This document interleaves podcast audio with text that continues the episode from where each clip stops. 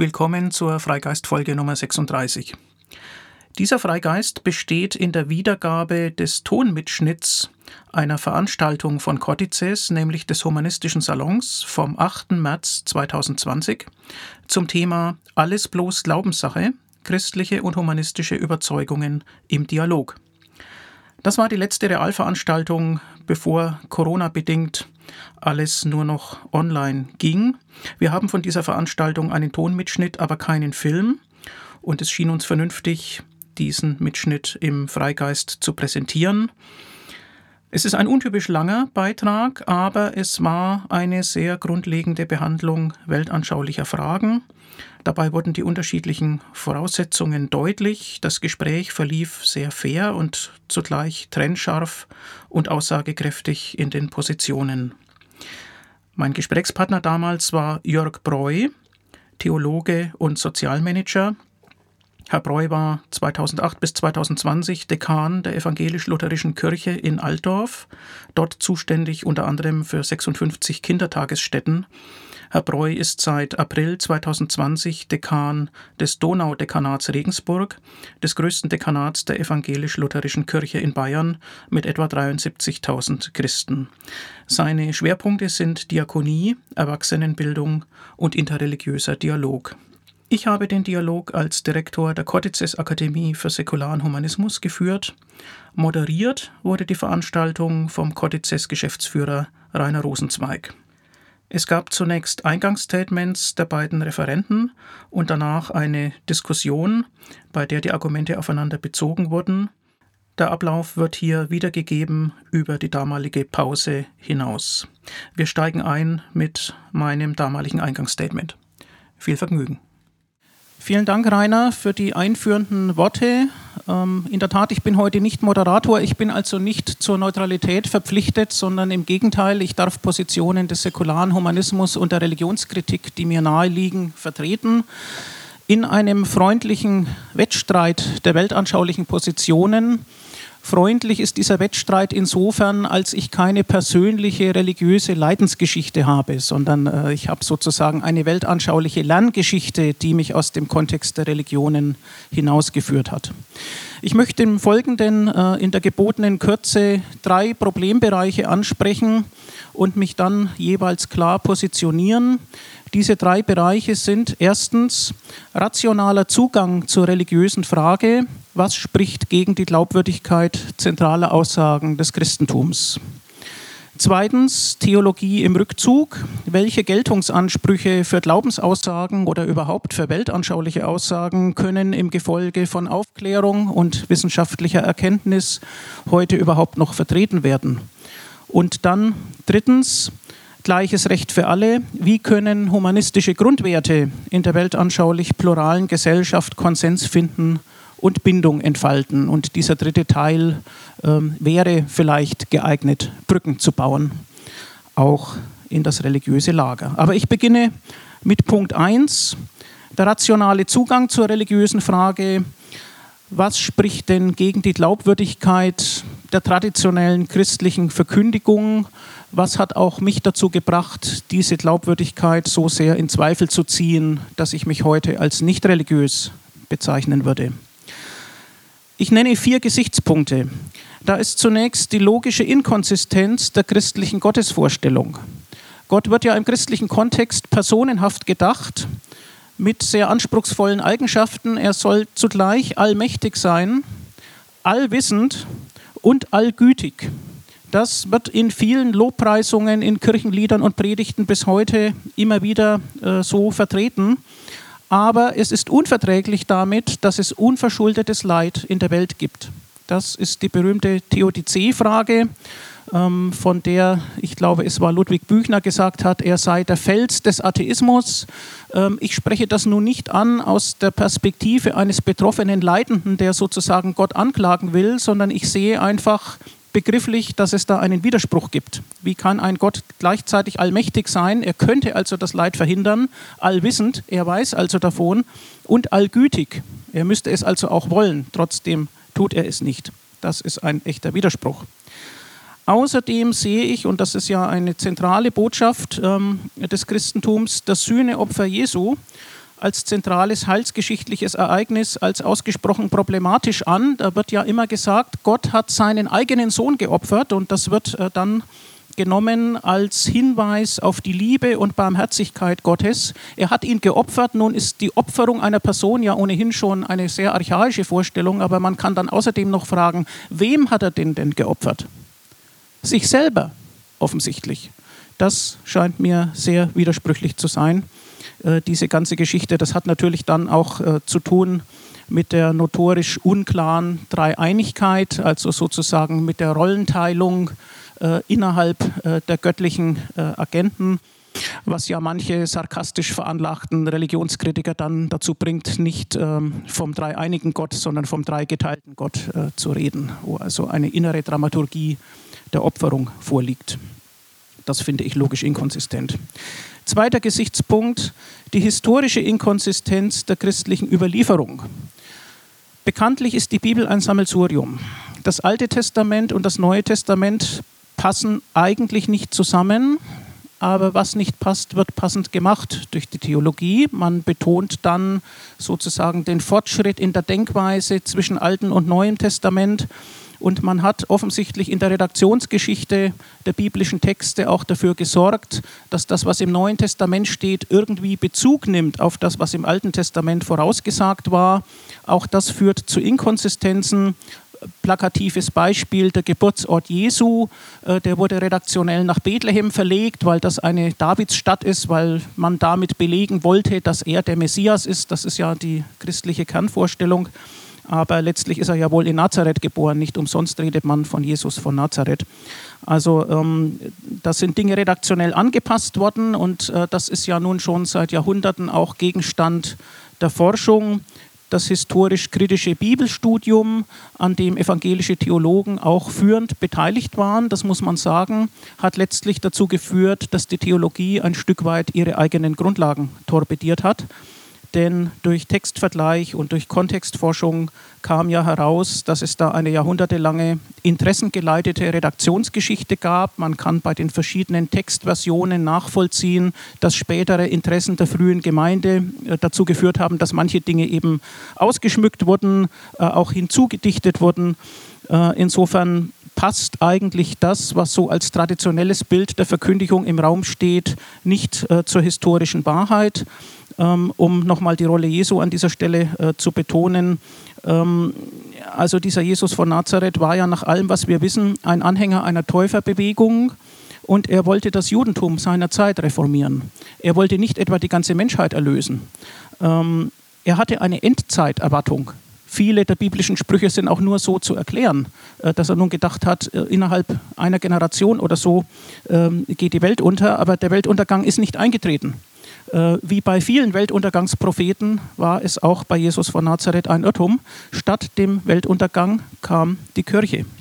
Und ähm, hinterher sind dann die ganzen Ideen, Auferstehungslehre, Erbsündenlehre, eschatologische Ideen äh, im Wesentlichen von Paulus und anderen Autoren erfunden worden. Das nenne ich historisch inkonsistent. Und äh, der Religionskritiker und Buchautor, auch ein Theologe, Heinz-Werner Kubica aus Marburg, jetzt Trier, äh, hat plakativ zu diesem Punkt so schön gesagt, das Christentum ist in der Weltgeschichte ohne Fahrkarte unterwegs. Das war der zweite Aspekt. Dritter Aspekt, die Diachrone, die Diachrone und synchrone Kulturrelativität äh, diachron im Zeitablauf. Natürlich gab es menschliche Gemeinschaften vor dem Christentum. Und man muss fragen, gilt die Erlösungsgeschichte denn dann auch für sie? Und ähm, es ist ganz klar, dass andere Kulturen früher schon genauso intensiv an andere Götter geglaubt haben, ähm, wie die Christen an ihren Gott. Das relativiert äh, den Anspruch natürlich sehr. Das gilt auch für den Aspekt äh, der synchronen Kulturrelativität auch heute. Gleichzeitig haben wir bekanntlich ganz verschiedene Kulturkreise mit ganz verschiedenen weltanschaulichen Vorstellungen, mit verschiedenen Weltreligionen, die keineswegs alle dasselbe behaupten die also etwa schon darüber, was mit dem Einzelnen nach dem Tode geschieht, unterschiedliche Modelle entwickelt haben. Äh, Wiedergeburt, Seelenwanderung, oder äh, wie im Christentum sozusagen Zwischenlagerung äh, der Seelen bis zum jüngsten Gericht und dann äh, Wiederauferweckung. Ähm, da muss man fragen, wer hat denn nun recht?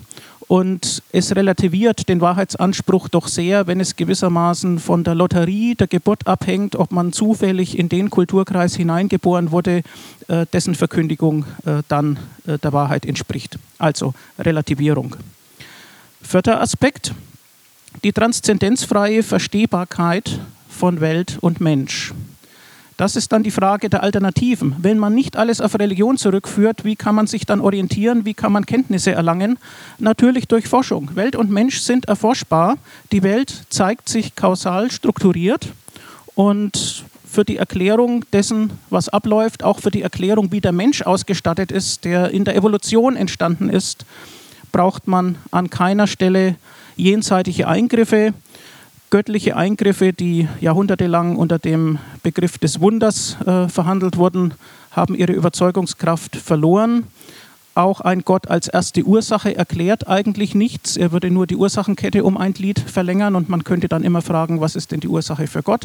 Also all diese Ansätze, Gott irgendwo einzuspannen, um die Welt oder unsere Rolle in der Welt äh, besser zu verstehen, scheinen mir nicht wirklich weiterzuführen. Ähm, auch die Domäne der Ethik, äh, der Moral und des Lebenssinns, die dann traditionell als Resonanzboden für religiöse Verkündigungen äh, verbleiben, sind natürlich im Prinzip rational verhandelbar. Es gibt eine rationale säkulare Philosophie und äh, sind auch emotional vertiefbar ähm, im Gemeinschaftserleben in Kunst und Kultur. Ähm, mir scheint da eine Funktionslosigkeit Gottes vorzuliegen, ähm, die gut repräsentiert wird in der philosophischen Grundströmung, die man Naturalismus nennt, nämlich es geht in der Welt mit rechten Dingen zu. Naturalismus ist gekennzeichnet durch Sparsamkeit der Dinge, die man behauptet. Ontologische Sparsamkeit nennt man das in der Philosophie häufig. Ontologie ist ja die Frage, welche Seiendes gibt es? Ja, was ist sozusagen das Mobiliar der Welt? Äh, gibt es da Geister, Götter, Dämonen, äh, Feen und Elfen? Und der Naturalist sagt, nein, lasst uns nur das postulieren, was wir zu Erklärungszwecken wirklich brauchen. Das ist ein überaus fruchtbares Programm. Ja, so komme ich also zu der Schlussfolgerung, dass Ludwig Feuerbach recht hatte mit seinem plakativen Spruch, der Mensch schuf Gott nach seinem Bilde. Soweit ja, der erste Problemkreis, die Religionskritik. Jetzt werden wir mit der Zeit vielleicht ein Problem kriegen. Äh, wenn ich noch ein bisschen weitermachen darf, dann würde ich zum zweiten äh, Problemkreis kommen, nämlich ähm, welche Geltungsansprüche können denn heute noch erhoben werden angesichts dieser Argumente? Ähm, etwas kürzer, die weltanschaulichen Angebote in der Moderne stehen unter drei Randbedingungen. Zum einen Verträglichkeit mit dem wissenschaftlichen, also mit dem naturwissenschaftlichen, gesellschaftswissenschaftlichen und geschichtswissenschaftlichen Kenntnisstand. Zum zweiten Verträglichkeit mit der positiven, aber auch mit der negativen Religionsfreiheit. Das gehört einfach zu den Gesellschaften der Moderne. Zum dritten Verträglichkeit mit dem Primat der säkularen Rechtsordnung. Es ist nicht etwa so, wie es im Mittelalter äh, gewesen ist und wie es in Teilen der katholischen Kirchenlehre noch fortlebt, dass es sozusagen ein Primat äh, der religiösen Ordnung gibt, sondern die säkulare Rechtsordnung stellt Randbedingungen. Diese drei Punkte werden meines Wissens äh, von der protestantischen Theologie sehr wohl aufgegriffen und auch bejaht. Das ist sicherlich kein Streitpunkt. Aber daraus folgt etwas. Daraus folgt nämlich, dass es keine konfessionellen Alleinvertretungsansprüche mehr geben kann, dass es auch nicht äh, so schön abrahamitisch erweitert äh, Alleinvertretungs- oder Besserstellungsansprüche für die drei monotheistischen Weltreligionen geben kann. Und ja, welcher Wahrheitsanspruch bleibt dann noch übrig? Das wäre eine Anfrage an den Theologen, die wir in der Diskussion vertiefen können. Ähm, mein Eindruck ist, dass es sich bei religiösen Überzeugungen in zunehmendem Maße um einen Gruppenkonsens äh, der eigenen Klientel handelt. Und Theologen haben dafür ja auch schon äh, kluge Vokabeln gefunden. Da ist die Rede von Glaubensverdampfung und Kirchendämmerung. Ähm, das ist letztlich alles Ausdruck der Säkularisierung. Und diese Säkularisierung sollte, wenn es um die Konsequenzen geht, dazu führen, dass weltanschauungspolitische Altlasten äh, bearbeitet werden, nämlich die historisch gewachsenen Kirchenprivilegien, die bis in die Gegenwart fortbestehen, sollten dann als Folge einer solchen Anpassung zunehmend abgebaut werden. Und es wäre auch schön, wenn die einseitig religiös geprägte Politikbeeinflussung, äh, die es in den letzten Jahrzehnten und in den letzten Jahren und bis in die Gegenwart hinein immer wieder gibt, ebenfalls abgebaut werden könnte. Soweit der zweite Punkt und noch knapper der dritte Punkt. Gleiches Recht für alle. Wie können humanistische Grundwerte in der weltanschaulich pluralen Gesellschaft Geltung erlangen? Was ist der Problemhintergrund? Der Problemhintergrund ist natürlich, wir haben einen Pluralismus und wir brauchen aber Regeln des Zusammenlebens mit Überzeugungskraft und Bindungswirkung für alle. Das betrifft einerseits das positive Recht, also die äußeren Maßstäbe des Verhaltens. Da sagte ich schon, das sollte säkular sein. Der säkulare Staat setzt die Randbedingungen und die Rechts- und Staatsphilosophie beruht natürlich auch auf säkularen Argumenten. Und in dieser Hinsicht heißt gleiches Recht für alle etwas Zweifaches, nämlich zum einen die Rechtsordnung muss für alle weltanschaulichen Lager überzeugend und bindend sein und zum anderen Recht auch im Sinne von Anrecht. Alle diese Lager haben einen gleichen Anspruch, haben einen Anspruch auf Gleichbehandlung, wenn es um Ressourcenverteilung in der Gesellschaft geht, etwa Trägerschaft von Kindergärten, Kinderkrippen, Schulen, Krankenhäusern etc. Hier ist ein einseitiges Übergewicht abzubauen. Und ähm, die zweite Ebene neben dem positiven Recht ist die Ebene der ethischen Gesinnung, denn es sind ja einzelne Menschen, die in dieser Gesellschaft zusammenleben und die miteinander auskommen müssen. Da geht es also um die inneren Maßstäbe des Empfindens. Auch dort würde ich sagen, die säkulare Ethik, die säkulare Moralphilosophie hält vielfältige Angebote bereit, die Menschen zu überzeugen, sei es nun vertragstheoretisch oder tugendethisch oder interessenbasiert oder utilitaristisch ausformuliert. Ähm, philosophische Ansätze gibt es da viele. Ähm, ich könnte mir vorstellen, dass es einen weitgehenden Konsens im Ergebnis geben kann, wie wir denn zusammenleben wollen, weil Menschen ja letztlich doch gemeinsame Interessen haben. Ja, wir wollen alle am Ende in unserem Privatleben in Ruhe gelassen werden und wir wollen bestimmte Entfaltungsmöglichkeiten haben und so weiter. Ähm, wo es darüber Streit gibt, muss der eben transparent ausgetragen werden. Da müssen die Argumente auf den Tisch. Und wo der Konsens im Ergebnis schon besteht, da kann es auf der persönlichen Ebene ja dann noch so eine Art von weltanschaulichen Begründungspluralismus geben. Äh, das würde ich für naheliegend halten, dass dann etwa bei der Begründung der Menschenrechte vielleicht ähm, ja, der säkulare Denker vertragstheoretisch oder, ähm, oder interessenbasiert argumentiert und der religiöse Vertreter vielleicht auf die Ebenbildlichkeit Gottes rekurriert, ähm, je nachdem, was einen da geprägt hat, solange man sich äh, in der Gültigkeit der Regeln einig ist, ähm, denke ich, würde das dem Funktionieren einer pluralen Gesellschaft durchaus gut tun. Soweit erstmal. Ja, vielen Dank, Helmut, äh, für dieses Eingangsstatement. Man, die äh, zehn Minuten der Humanisten sind immer ein bisschen länger. Ähm, das sollte es doch eigentlich nicht äh, schwer fallen, die 2000 Jahre des Christentums in ebenso in eben solchen zehn Minuten zusammenzufassen. Jörg Breu. Alles, nur, alles bloß Glaubenssache. Fragezeichen. Ja, danke schön. Ähm, meins ist aus? Jetzt ist an. Also ich habe fleißig mitgeschrieben. Es ist natürlich tatsächlich eine ganze Menge, aber ich möchte erstmal ähm, grundsätzlich ähm, gar nicht direkt darauf Bezug nehmen. Das hat man auch so vereinbart, sondern erstmal sozusagen mein Sprüchlein äh, sagen. Also zum einen ist es so, ich sitze hier natürlich auch zu meinem Leidwesen ähm, als Vertreter einer Organisation, äh, deren Gründungsdatum ungefähr 2000 Jahre zurückreicht. Das heißt, äh, wir haben natürlich auch mit dieser 2000-jährigen Geschichte in irgendeiner Form äh, umzugehen. Und es wäre auch gemogelt, wenn man sich als Theologe ähm, aus dieser Historie sozusagen rausstiehlt. Gleichzeitig, ähm, natürlich gleich als polemische Spitze, äh, ist es so, dass 1600 Jahre ähm, die Kirchengeschichte und die Staatsgeschichte weitgehend ähm, synchron laufen und dasselbe sind. Also seit der sogenannten konstantinischen Wende haben wir ein Staatschristentum und es endete in Bayern 1918, ähm, also mit der Gründung der Weimarer Republik. Bis 1918 war der bayerische Kronprinz ähm, auch der höchste Bischof der evangelischen Kirche. Das heißt, Ähm, es wäre ein bisschen unfair von Seiten der Säkularen und der Humanisten ähm, zu sagen, die Dumpfbackengeschichte und die Kriminalgeschichte, die überlassen wir sozusagen der Kirche und wir selbst reklamieren für uns die Aufklärung. Ich bin sehr dankbar, dass Sie es nicht getan haben. Äh, ich hatte mir nämlich auch schon polemisch hingeschrieben, Hegel und Kant waren Christen. Ähm, also gerade bei Hegel ist die Reichsgottesverkündigung sehr stark und bei Kant die vernünftige Religion, wo man nachher vielleicht nochmal drauf kommen müssen. Da war bei Kant die Unsterblichkeit der Seele und das Postulat eines höchsten guten Wesens ähm, tatsächlich ein Bereich, ähm, den er der Vernunft zugeordnet hat, was ich ganz spannend finde.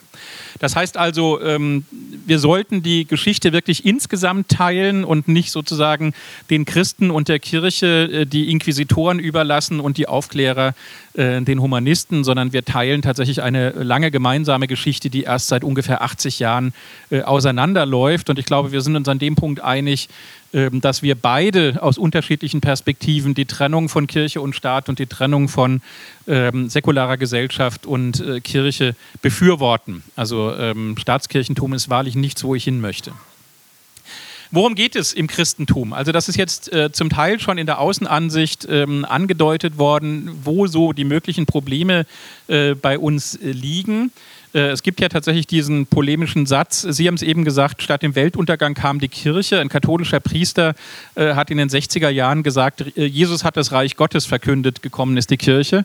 Ähm, das ist eine ganz ähnliche Geschichte. Aber ich wäre nicht Theologe geworden, wenn für mich nicht zentral in meiner Verkündigung die sogenannte Reichsgottesverkündigung ähm, stehen würde. Und dann ist natürlich die Frage, was ist das Reich Gottes? Das Reich Gottes hat Jesus grundsätzlich nur in Gleichnissen beschrieben. Und äh, bei diesen Gleichnissen ähm, die tatsächlich wahrscheinlich zum relativ gesicherten Kernbestand seiner Verkündigung gehören. Äh, da müsste man nochmal überlieferungsgeschichtlich drauf gucken, warum ich das behaupten kann. Diese sogenannten Reich Gottes Gleichnisse, bei denen geht es im Wesentlichen immer um Gerechtigkeit. Und es geht immer um eine Gerechtigkeit, äh, die das Leben aller garantiert. Also Stichwort Arbeiter im Weinberg. Warum bekommen die, die eine Stunde gearbeitet haben, genauso viel wie die, die zwölf Stunden gearbeitet haben? Weil das, was der Arbeitgeber zahlt, der Grundlohn ist, den man für 24 Stunden braucht, ähm, um seine Familie durch den Tag zu bringen. Das heißt also, äh, Reich Gottes bedeutet eigentlich immer, ich garantiere das Lebensrecht aller, ich garantiere das Auskommen aller und ich garantiere die Gleichheit aller. Das ist sozusagen das, was Jesus Christus verkündigt. Was hat er getan? Und da ist tatsächlich äh, der Punkt, äh, da, also da divergiert die ähm, Außenansicht sehr stark von der Innenansicht der Glaubenden ähm, für mich zentral für meinen Glauben ist die Rede Jesu, also die Verkündigung Jesu. Die finde ich gefiltert und ja auch redaktionell bearbeitet in der Bibel. Und ich komme nicht mehr in allen Punkten zum O-Ton Jesus Christus zurück. Also das hat auch die äh, kritische Bibelwissenschaft mittlerweile aufgegeben, weil tatsächlich die Textverfälschungen, die redaktionellen, die schon im ersten nachchristlichen Jahrhundert, im ersten äh, Jahrhundert nach Christus eingetreten sind, relativ massiv sind. Gleichzeitig weiß ich aber, dass die Reich Gottes Verkündigung keine lineare Zeitverkündigung ist, zu sagen, es kommt im Jahr 1999 oder im Jahr 3600, sondern das, was Jesus gemacht hat, waren sogenannte performative Sprechakte. Wenn ich hier in einem Gleichnis ähm, mit euch vom Reich Gottes rede, dann ist in dem Moment, wo ihr das hört und ich, Jesus, das zu euch sage, punktuell das Reich Gottes angebrochen. Ähm, wir werden natürlich nicht dahin gelangen, weil meine physikalischen Grundkenntnisse nicht ausreichen. Aber es ist tatsächlich die Frage, ähm, ob ähm, Quantenphysik da das Interessantere wäre gegenüber ähm, einer sehr konventionellen Herangehensweise, weil es tatsächlich darum geht, dass in einzelnen Punkten sozusagen, wo etwas Bestimmtes geschieht, ähm, Reich Gottes vergegenwärtigt ist. Das heißt, wir sind nicht heute näher dran oder weiter weg, sondern Jesus hat gesagt, wenn ich hier Lazarus von den Toten aufwecke, was eine metaphorische Geschichte ist, dann ist das Zeichen dafür, dass im Reich Gottes der Tod überwunden sein wird. Das heißt sozusagen, die Nähe ähm, ist punktuell. Ich weiß, das ist äh, kompliziert, aber ähm, ähm, es ist tatsächlich so, dass theologische Verkündigung sehr stark von Jesus ausgeht und sehr wenig ontologisch ist. Und da habe ich Sie gerade sehr lieb dafür gehabt. Äh, die ontologische Sparsamkeit. Ja, ja, ja. Große Ausrufezeichen. Theologen blamieren sich dann, wenn sie absolute Wahrheiten von sich geben, wenn sie versuchen, Gott zu beschreiben und wenn sie versuchen, über Dinge zu reden, von denen sie genauso wenig Ahnung haben wie jeder andere. Ich habe genauso viel oder wenig Ahnung äh, von einer jenseitigen Ebene, von einem höheren Wesen, wie wir alle hier. Also da sind wir Theologen nicht näher dran. Ich habe nur äh, Urkunden, Glaubenszeugnisse und Texte, mit denen ich umgehen kann und meinen eigenen äh, Intellekt und meine Geschichte. Ähm, wir werden nachher noch drauf kommen, äh, um das ganze Thema der Gleichberechtigung ähm, und ähm, das Prä sozusagen des säkularen, der säkularen Gesellschaft. Auch da werden wir zunächst mal nicht drüber streiten müssen, weil ich der Meinung bin, dass in einem demokratischen Staatswesen äh, das Grundgesetz und die Rechtsnormen des Staates äh, der Wert sind, dem sich alle unterzuordnen haben. Die Rechtskorpora der Tendenzbetriebe, wie sie sich insbesondere in der katholischen Kirche, aber auch bei uns in der evangelischen zeigen, finde ich fragwürdig. Also Tendenzbetrieb bedeutet, dass die katholische Kirche zum Beispiel das Recht hat, Frauen nicht zu Priestern zu machen, weil sie ähm, ein eigenes Recht hat, was ein Binnenrecht ist. Das bedeutet auch bei uns, dass evangelische Pfarrer auch im Jahr 2020, wenn sie ähm, zusammenleben möchten mit einem Menschen, verheiratet sein müssen. Also das sind Eingriffe, wo die Kirche sich schon noch die Freiheit nimmt, äh, innerhalb ihres Regelwerkes äh, sich über die äh, Garantien des Grundgesetzes hinwegzusetzen. Ähm, die Fragwürdigkeit teilen wir, glaube ich, an der Stelle, also von unterschiedlichen Perspektiven aus. Ähm, doch gleichzeitig ist natürlich der Punkt, ähm, wenn Glaube Privatsache ist, welchen Schutz braucht er dann? Ähm, also ich war ja Vikar in Neu-Ulm und in Neu-Ulm gibt es diesen Petrusplatz, da steht die evangelische Kirche und das evangelische Dekanat äh, und da ist auch immer ähm, im Winter eine Eisbahn und da gibt es Winterkino mit Feuerzangenbowle und dergleichen. So, jetzt gibt es natürlich diesen Sie kennen das alle schon, lustigen Streit um den Film Das Leben des Brian, ähm, den ich für einen ganz wunderbaren Film halte, aber der sehr häufig von Säkularen sozusagen instrumentalisiert wird, um zu sagen, warum dürfen wir den am Karfreitag nicht zeigen, äh, weil der Karfreitag ein geschützter Feiertag ist und ähm, das ist eine Form von Inquisition, eine Form von Zensur. Wir möchten diesen Film öffentlich am Karfreitag zeigen. Ähm, das ist in Neu-Ulm vor ein paar Jahren äh, dahingehend äh, eskaliert, dass die Leinwand dieses äh, Open-Air-Kinos direkt vor der Kirche steht. Und da ist natürlich dann tatsächlich die Frage, ist Religionsfreiheit noch gewährt, wenn die einen versuchen, in einer Kirche mit einfach verglasten Fenstern einen Gottesdienst zu feiern und die anderen sich genau vor dieser Kirche äh, dann versammeln, um das Leben des Brian zu gucken, äh, wo ich gerne dabei wäre, allerdings nicht zur Gottesdienstzeit. Und da ist tatsächlich die Frage, wie viel Distanz braucht Schutz auch. Wie viel Ruhe braucht man auch, ähm, um Religiosität auszuüben? Und ähm, wie sehr ist auch in einer Gesellschaft der Zukunft die gegenseitige Rücksichtnahme äh, an dem Punkt ähm, zentral, jenseits von, von Zensur und von Versuchen mit formaler Macht ähm, sich selbst durchzusetzen? Wir haben eben schon ganz kurz gehört, ähm, was angeblich alles unlogisch ist in der Kirche und in der äh, kirchlichen Verkündigung und dass es sowas wie eine Dämmerung äh, gibt. Ähm, das ist tatsächlich was, wo wir nicht so genau wissen, wo es eigentlich hingeht. Also das Dekanat Regensburg ähm, verliert ungefähr ähm, in zehn Jahren fünf Prozent ähm, seiner protestantischen Mitglieder. Das heißt also, ähm, ich sage jetzt mal, das ist schon ein sehr gebremster Niedergang, wenn man den mit politischen Parteien, Gewerkschaften und Vereinen vergleicht. Ähm, man wird uns dann schon noch eine ganze Zeit lang aushalten müssen. Also es ist jetzt nicht so, dass wir sagen, wir machen morgen die Hütte zu, sondern wir merken tatsächlich, wir haben die Probleme von vielen Großorganisationen, dass es generell schwierig ist, ähm, sich selbst zu begründen und zu sagen, warum das jetzt irgendwie furchtbar toll ist, bei uns mitzumachen. Wobei wir ein viel geringeres Problem haben mit Finanzen oder mit Mitgliedern.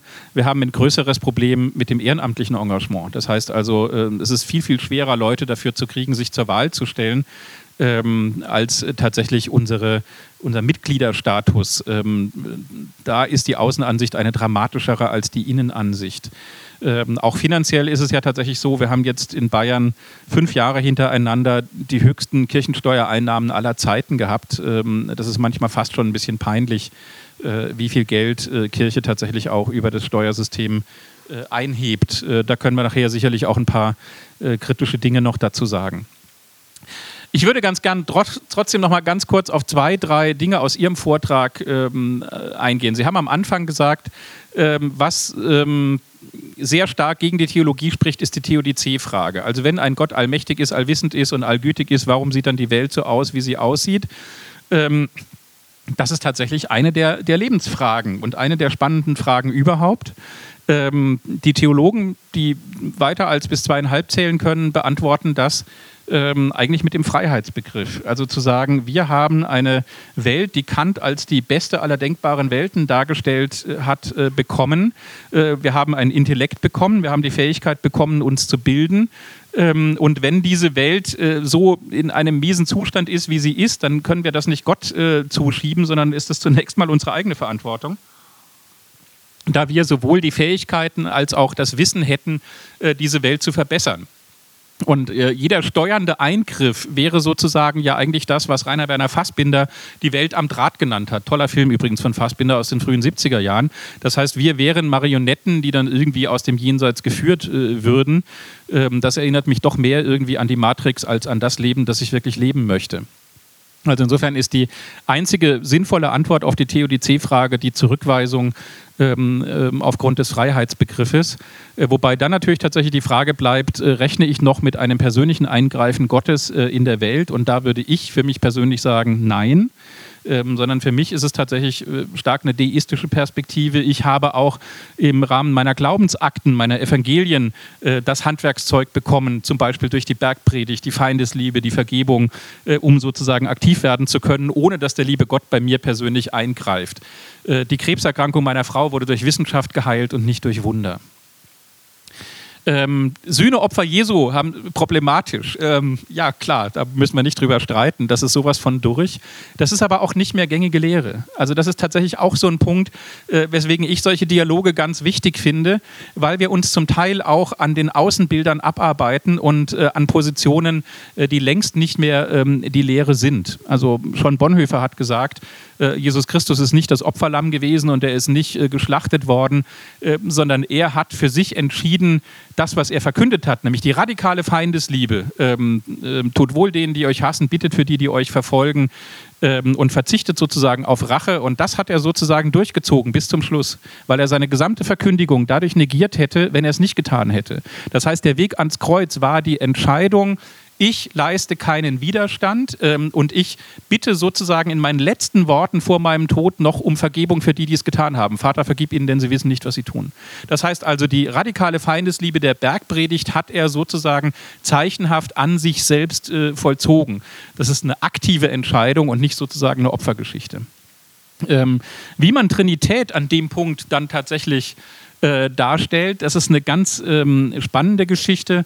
Die Trinität entzieht sich wie vieles in der Theologie der Logik und deswegen haben wir hier natürlich auch ein grundsätzliches Problem. Wir haben einen Logiker, äh, einen Naturwissenschaftler und wir haben einen Theologen, der stärker von Mystik ausgeht, von Liebe ausgeht, von Gemeinschaft ausgeht ähm, und für den die Logik äh, zum Teil durchaus auch etwas sekundär ist wenn ich es mit etwas, was sinnlich nicht und logisch nicht erfassbar ist, zu tun habe, nämlich mit einer Ebene, ähm, für die, was Wittgenstein sagt, gilt, worüber man nicht sprechen kann, darüber muss man schweigen, ähm, dann bedeutet das, ich kann tatsächlich Trinitätslehre auch immer nur innerhalb meines eigenen Bezugsrahmens erklären. Ich kann sie niemandem erklären, der sie von außen logisch bestreitet, sondern dann muss ich einfach das Feld räumen und muss äh, sagen, ähm, Logisch ist es nicht. Ich kann es Ihnen kurz in drei Sätzen sagen, wie wir Theologen es verstehen. Äh, wir verstehen die Trinität als eine innere Kommunikation Gottes und sagen sozusagen, Gott ist keine Leibnizsche Monade, ähm, der sozusagen ähm, nur mit sich selbst kommuniziert und keine Außenbezüge hat, sondern Gott erscheint in verschiedenen Seinsweisen. Die alte Kirche hat es Hypostasen genannt. Das bedeutet, Gott will gesehen werden im menschlichen Antlitz Jesu Christi. Also das ist sozusagen etwas, was wir Christen glauben, dass uns in Christus Gott entgegentritt. Theologisch hat das die Folge, die der Religionsphilosoph Emmanuel Levinas sehr schön dargestellt hat, dass nämlich dann, wenn wir sagen, wir sind nach Gottes Ebenbild geschaffen und in Jesus Christus tritt uns Gott entgegen, tatsächlich uns in jedem Menschen, der uns entgegentritt, Gott entgegentritt. Das heißt, das ist die sogenannte Theologie des Antlitzes. Ähm, über mittelalterlichen Hospizen in Jerusalem stand äh, Hospes venit, Christus venit. Also kommt ein Fremder oder kommt ein Gast, kommt Christus. Das ist tatsächlich Kernbestand der Verkündigung. Zu sagen, ich konstituiere mich als Mensch durch die Begegnung mit meinem Gegenüber, ähm, indem mir äh, Gott entgegentritt. Interessanterweise ist ähm, im Hebräischen das Wort Ayin für Auge, Quelle und Seele das gleiche Wort. Also sozusagen im Auge des Gegenübers äh, erkenne ich ähm, sozusagen ähm, auch äh, den, den Menschen in dem, äh, und damit eben tatsächlich auch die Menschheit schlechthin. Das heißt, Theologie ist im Wesentlichen, Dialog ist im Wesentlichen Begegnung, das, was wir ähm, heute auch tun.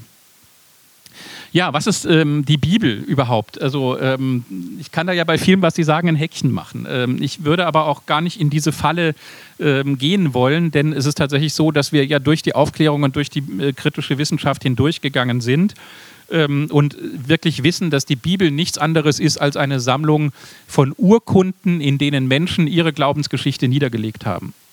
Und das Verhältnis von Altem und Neuem Testament ist tatsächlich ein hochkomplexes. Ähm, Sie haben recht damit, dass es äh, bei Matthäus insbesondere äh, Reflexionszitate gibt. Ähm, da lacht schon immer der Theologiestudent im ersten Semester, wenn dann steht, das aber geschah, damit erfüllt wurde das Wort der Schrift, wo geschrieben steht. Und deswegen muss er dann halt auch in Bethlehem äh, geboren werden. Und deswegen muss auch irgendwie ähm, äh, Josef da noch rein, damit das dann was mit der David-Geschichte zu tun hat. Ähm, das ist ein Problem. Gleichzeitig ist es aber auch keins. Denn anders als im Islam. Ich bin ja sehr stark in der islamischen Welt unterwegs und da ist es so, die geoffenbarte Urkunde ist der arabische Textbestand des Koran. Also der steht ja deswegen auch nicht in Frage, weil als Moslem habe ich zu glauben, dass der in dieser Höhle ähm, äh, von Gabriel Mohammed diktiert wurde und der arabische Textbestand ist sozusagen heilig.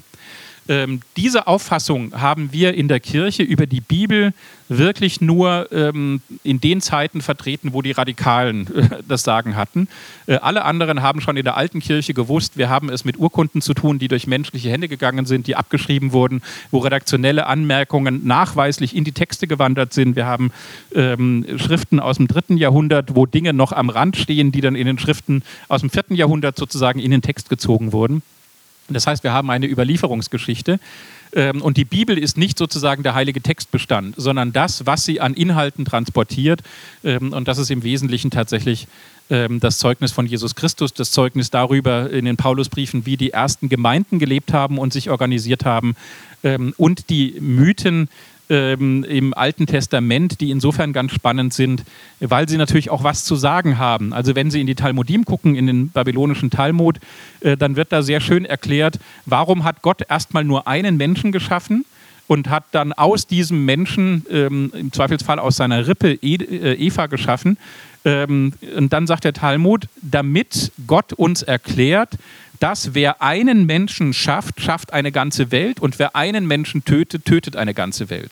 Also das heißt, jüdische Theologie geht sehr stark davon aus, dass das Leben des Einzelnen nicht weniger zählt als das Leben vieler. Also das ist eine ganz spannende Geschichte. Und auch das Judentum ist nie davon ausgegangen, dass es wirklich darum geht, dass Adam und Eva die ersten Menschen waren, sondern schon im Alten Testament rennen da dauernd irgendwelche anderen Leute durchs Bild und man heiratet untereinander und dann kommt die Sintflut und da sterben dann plötzlich zigtausende Menschen, wo man sich auch fragt, wo kommen die eigentlich her? Ähm, also das heißt, die Bibel selbst ähm, will gar nicht als wissenschaftliche Urkunde gelesen werden. Mein Lieblingsdogmatiker Lothar Steiger in Heidelberg hat immer gesagt, die hatten ihren Aristoteles schlicht nicht gelesen, sondern die haben orientalische äh, Geschichten erzählt, ähm, die tatsächlich auch sehr weit einfach im Bereich von Mythen sind. Ich werde auch zu lang, ne? Ähm, Genau, ähm, transzendenzfreies Weltbild, die Welt ist verstehbar ohne Gott. Ja, natürlich, natürlich ist die Welt verstehbar ohne Gott, aber sie ist eben auch äh, schön und verstehbar mit Gott. Das heißt also, äh, für mich ist es tatsächlich so, ähm, dass ähm, für mich das Offenhalten eines Bereichs des Heiligen, eines Bereichs des Unerklärbaren und eines Bereichs der Hoffnung ähm, tatsächlich die Welt nicht schlechter, sondern schöner macht. Also ich bin überzeugter Trekkie seit meiner frühesten Jugend ähm, und ähm, Unendlichkeit ist für mich schon ähm, ein, ein sehr starker Begriff. Ich habe neulich eine alte Sache wiedergefunden, wo ich als 18-Jähriger gefragt wurde, was will ich eigentlich als Theologe? Das war direkt nach dem Abitur. Und da habe ich damals äh, aufgeschrieben, Geborgenheit in der Weite vermitteln. Und das ist für mich tatsächlich die dialektische Spannung. Auf der einen Seite sozusagen äh, Weite äh, zu ermöglichen und auf der anderen Seite aber auch die Suche nach Orientierung, nach Geborgenheit, nach Nächstenliebe, äh, danach wahrgenommen zu werden. Also insofern ähm, ist das natürlich äh, meiner Meinung nach überhaupt kein Widerspruch, sondern die einen glauben halt an einen Gott, was immer das in ihrem Leben heißt, und die anderen tun es halt nicht. Ähm, und möglicherweise ist es auch Gott gewollt, dass das so ist. Ähm, für mich ist tatsächlich der Bereich, äh, der das spannend macht, der Bereich der Heiligkeit. Also da könnte man vielleicht nochmal drüber reden, was ist eigentlich ähm, Heiligkeit. Ähm, genau, also das reicht jetzt für den Moment, ähm, was wir dann sozusagen tatsächlich noch äh, über die Rechte ähm, und die Trägerschaften sagen müssen, da kommen wir sicherlich noch drauf. Ja, vielen Dank für dieses Statement, das ja jetzt schon angeschlossen hat ähm, an das, was von dem Religionskritiker kam. Ähm, ich spiele das mal gleich zurück. Ähm, offenbar gibt es ja gar keine ontologischen Ansprüche, die die äh, Religionen haben. Offenbar kann man sich doch da einigen. Offenbar gibt es ja in den Religionen nur so etwas wie äh, die, ja, ähm, ähm die, die, Empfindung des Unendlichen, sowas, man könnte es Spiritualität nennen. Äh, was hat denn der Religionskritiker gegen die Spiritualität und äh, ähm, schüttet er nicht ja, das Kind im Bade aus, äh, wenn man in dieser Weise aneinander vorbeiredet? Also gegen persönliche Formen gelebter Spiritualität habe ich zunächst gar nichts. Äh, die Frage ist aber, welche Behauptungen über die Welt und über die Rolle des Menschen in der Welt damit verbunden sind. Ähm, also es ist ja nicht so, dass die Religion bei aller Wohlfühltheologie, die es heutzutage natürlich auch gibt, aber dass Religion völlig ohne Wahrheitsansprüche daherkommen könnte. So ist es ja nicht. Es wird also etwas behauptet. Und dann muss man sich doch fragen, wie das Behauptete mit dem, was man intersubjektiv prüfen kann, äh, was man wissenschaftlich testen kann, in Einklang zu bringen ist. Und ähm, wenn ich vielleicht doch als direkte Reaktion einige Aspekte herausgreifen darf, äh, da ist zunächst mal beim Geschichtsbild schon festzuhalten, dass aufklärerische Philosophen auch schon vor Jahrhunderten, nicht erst seit der Weimarer Republik, nicht erst seit 80 Jahren, sondern in einer schwierigen Geistesgeschichte auch vorher einfach einem anderen Lager angehört haben als die religiösen äh, Wortführer. Also äh, sie hatten ja gesagt, man soll nicht die aufklärerischen Philosophen nur den Humanisten zuordnen und die Verbrechen nur der Kirchengeschichte. Nun ist es aber schon so, dass die Verbrechen der Kirchengeschichte halt zur Kirche gehören und dass die aufklärerischen Gedanken hin äh, zu, ja, zur Erforschung äh, der Welt, zur Freiheit des Geistes und zu den Menschenrechten von Philosophen entwickelt wurden, für die das in früheren Jahrhunderten oftmals sogar lebensgefährlich war, wegen einer religiösen Dominanz. Also da müssen wir doch an einer gewissen Asymmetrie im Geschichtsbild festhalten, wenngleich ich natürlich äh, Ihre Aussage, Herr Breu, dass Sie auch für eine Trennung von Staat und Kirche sind, mit äh, Interesse und mit großer Freude gehört habe. Ein zweiter Punkt, auf den ich kurz eingehen will, im Zeichen der Rationalität, ist die Auflösung des Theodizee-Problems durch den Freiheitsbegriff. Die eigene Verantwortung sei das, was da angesprochen ist, aber ich hatte ja ausdrücklich von unverschuldeten Leid geredet, etwa im Bereich von Naturkatastrophen. Und nun kann man natürlich sagen, ja, der Mensch hat auch technische Mittel bekommen, um am Ende etwa über Erdbebenvoraussagen und über Katastrophenschutzmaßnahmen äh, hier irgendwie tätig zu werden. Aber was ist das dann eigentlich für ein Gottesbild? Also Gott lässt sozusagen den Menschen zappeln und er soll dann in eigener Verantwortung entsprechende Mittel erfinden, äh, um sich gegen diese Prüfungen zu wehren. Äh, ist das nicht ein sehr zynischer Gott? Ist das wirklich eine tragfähige Antwort auf dieses fundamentale Problem? Und als dritten und vorerst letzten Punkt möchte ich mich ein bisschen auseinandersetzen mit dem, was Sie zur Rede Jesu gesagt haben. Das ist ja nun für die christliche Verkündigung ein ganz zentraler Punkt. Sie hatten gesagt, die punktuelle Nähe im Gleichnis sozusagen zeitlos. Ich weiß, dass Ihnen diese Aussagen äh, über Jesus von Nazareth wichtig sind. Ich habe tatsächlich in der Vorbereitung auf den heutigen Tag eine ihrer Predigten gehört, äh, die man finden kann im Internet, kann ich äh, sehr empfehlen. Da ging es um das Gleichnis vom verlorenen Sohn oder wie es Ihnen lieber ist, vom barmherzigen Vater. Ähm, das war, also äh, kann ich tatsächlich empfehlen, ähm, atmosphärisch dicht, rhetorisch brillant. Aber ich habe mich gefragt, warum diese Fixierung auf diese Person Jesu. Das ist ja typisch christlich. Das ist ja sozusagen die, die Kernbotschaft. Natürlich kann man da gut heruminterpretieren und auch Lebensweisheiten rausziehen, wenn man die richtigen Stellen sucht in der Bibel. Die Bibel wird ja dann immer auch selektiv gelesen und selektiv ausgewertet. Aber wenn wir uns mal vorstellen, es gäbe einen Berufsstand, der genauso gut ausgebildet wäre in diesen Spezialitäten und der sich nicht auf diese biblischen Texte kaprizieren würde, sondern von mir aus auf die griechische Sagenwelt, dann könnte man natürlich genauso atmosphärisch dichte und lehrreiche Aussagen bringen, äh, die ausgehen, was weiß ich, von Odysseus und den Sirenen oder von Ariadne und Theseus oder so. Also das Spezifikum, das uns im Leben weiterhilft, das liegt doch nicht an diesem speziellen historischen Kontext. Mir scheint das äh, tatsächlich vollkommen überbewertet und nur durch eine vorausgehende Glaubensentscheidung überhaupt nachvollziehbar. Auch wenn Sie sagen, der Weg ans Kreuz war eine aktive Entscheidung Jesu, woher wissen Sie das denn? Der Mann war ein Verurteilter. Was hätte er denn machen sollen? Ähm, also äh, mir scheint da einfach etwas hineininterpretiert zu werden, was zwar einen berechtigten säkularen Kern zunächst hat, nämlich wir brauchen ja auch Symbolfiguren, die kulturell überliefert werden. Wenn Jesus nur sozusagen eine Symbolfigur für universelle Menschenfreundlichkeit wäre, ähm, dann wäre dagegen ja gar nichts zu sagen. Wir brauchen auch emotional anrührende Geschichten, ganz klar. Aber diese metaphysische Überhöhung, äh, diese ausschließliche Fixierung äh, auf diese Geschichte, die den christlichen Glauben im Kern ja ausmacht, ähm, die kann ich angesichts der Fülle dessen, was wir über die Welt wissen, nicht überzeugend finden. Ja, Jörg Breu, wenn wir demnächst von der, Kanzel was über Odysseus hören und vielleicht auch nochmal die Frage, äh, das Theodizee-Problem will ich jetzt mal ein bisschen ausklammern, vielleicht aber die Frage nach dem Wahrheitsanspruch. Hat denn äh, ja, die evangelische Theologie einen Wahrheitsanspruch oder hat sie keinen? Also sie hat einen Wahrheitsanspruch innerhalb ihres eigenen Systems. Also ähm, das heißt, wenn ich sage, ich glaube, dann ist das die subjektive Wahrheit, die ich ähm, für das halte, was in meinem Leben wichtig ist und was mein Bekenntnis prägt. Das bedeutet aber nicht, dass das für andere auch so sein muss. Bekenntnis ist tatsächlich, und da sind wir im Bereich der positiven und der negativen Religionsfreiheit, äh, etwas Individuelles. Und ähm, Friedrich Daniel Schleiermacher, ein christlicher Theologe und Philosoph, vor 200 Jahren hat gesagt, ähm, die ähm, Gemeinschaft der Christen teilt nicht ein Wissen, sondern ein Gefühl.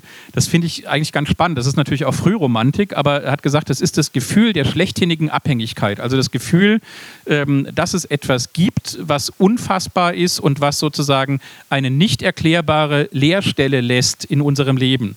Ähm, also ich glaube, kein Physiker und kein Mediziner kann erklären, warum es Leben gibt, warum wir da sind und was der Sinn dieser ganzen Veranstaltung äh, sein soll. Jetzt kann man natürlich sagen, na, die trägt ihren Sinn in sich, die muss auch keinen haben, aber man kann auch die religiöse ähm, ähm, Antwort geben und kann sagen, es gibt möglicherweise etwas Metaphysisches, etwas jenseits der sichtbaren und fassbaren Welt, äh, was wir Theologen ähm, mit dem Begriff der Heiligkeit benennen. Schönes Buch übrigens von Rudolf Otto, Das Heilige, wo er versucht sozusagen das ähm, genau zu beschreiben, was Heiligkeit eigentlich ist.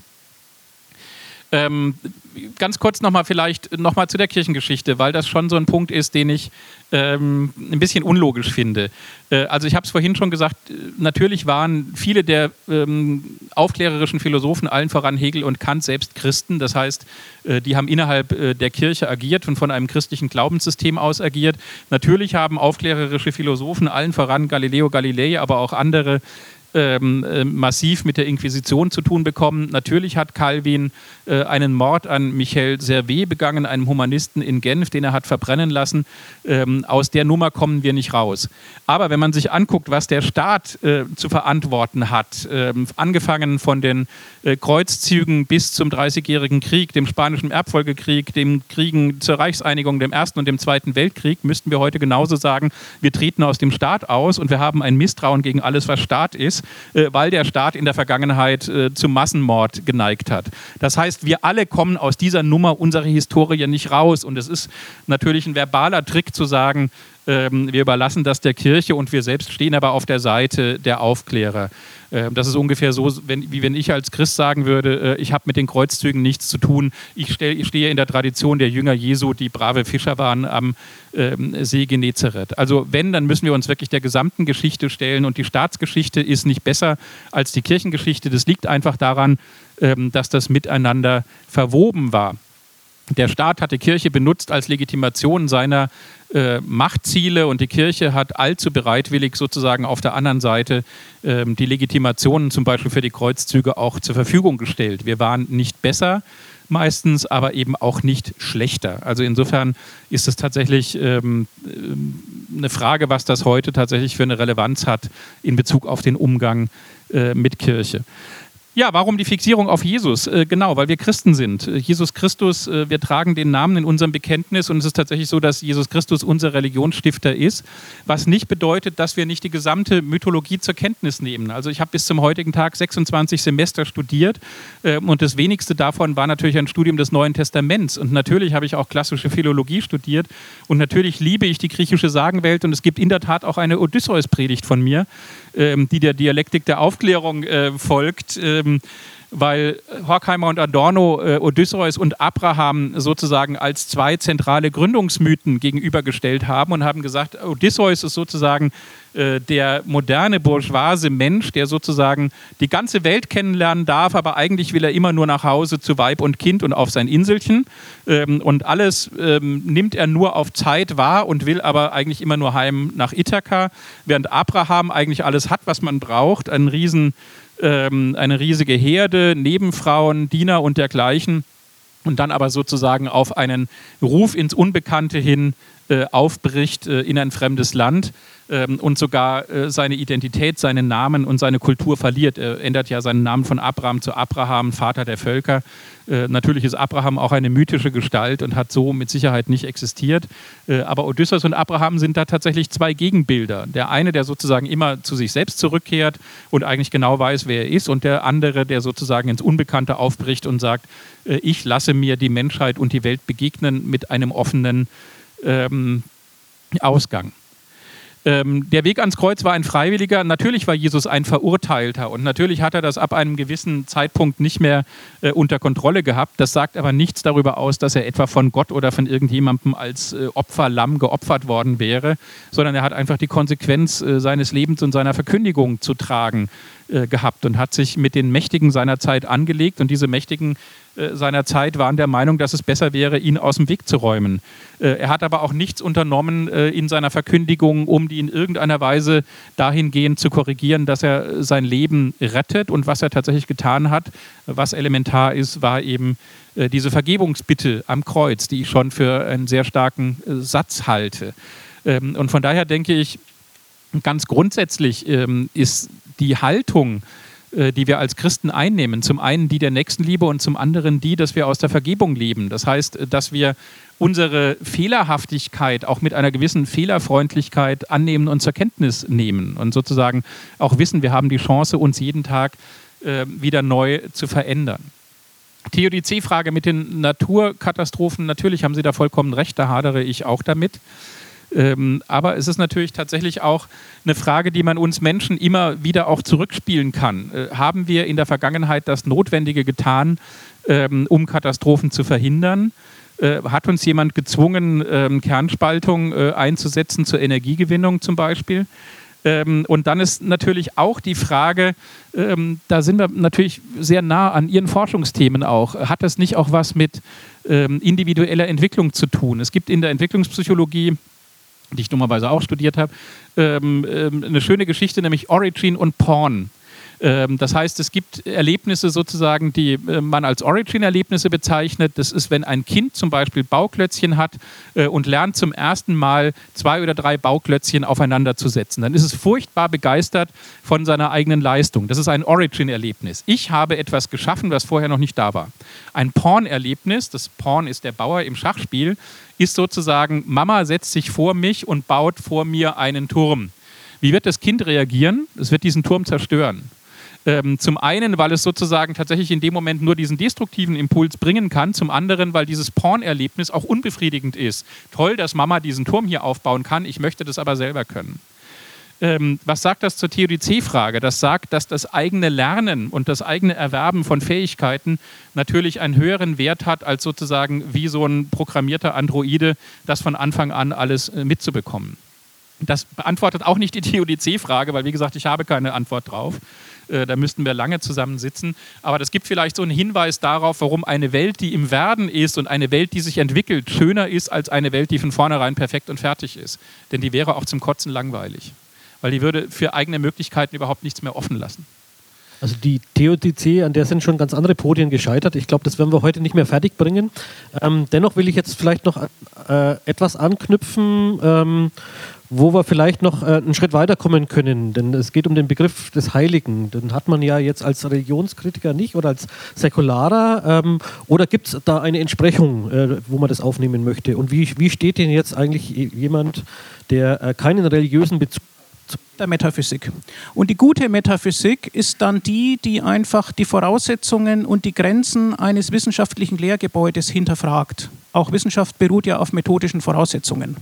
Und in diesem Sinne ist es sinnvoll, Metaphysik, also sozusagen Nachdenken über die Bedingungen und Grenzen äh, der Physik und der anderen Wissenschaften zu betreiben. Wenn man aber, und da waren wir uns ja schon einig in Bezug auf ontologische Sparsamkeit, einfach das, was in der Welt angeblich verborgen alles existiert und wirkt, ähm, mit ins Spiel nimmt, dann könnte man sagen, das ist eben schlechte Metaphysik. Das ist sozusagen das, was den Ruf der Metaphysik verdorben hat. Ähm, mit dem Begriff der Heiligkeit kann ich ehrlich gesagt relativ wenig anfangen.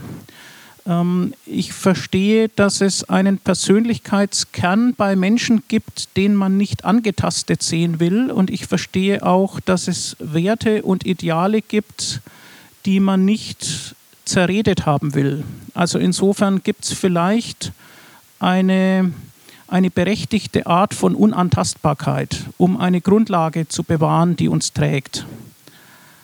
Aber das würde ich nicht Heiligkeit nennen. Also es gibt ja manche säkulare Philosophen, die dann jeden Begriff umdefinieren wollen, um ihn zu retten. Und manche dieser Begriffe, die liegen sozusagen, naja, die liegen so auf der semantischen Kippe.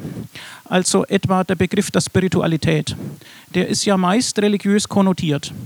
Und die Säkularen sind sich da nicht ganz einig, ob sie eine säkulare Spiritualität befürworten wollen und damit den Begriff übernehmen und neu prägen oder ob sie sagen wollen, naja, die Spiritualität, die überlassen wir den religiösen Kontexten und die brauchen wir nicht. So, also da ist es umstritten. Aber beim Begriff der Heiligkeit kenne ich eigentlich keine Autoren und würde es mir auch selbst nicht zu eigen machen, den in säkularer Hinsicht aufrechterhalten zu wollen. Das ist ein religiöser Begriff.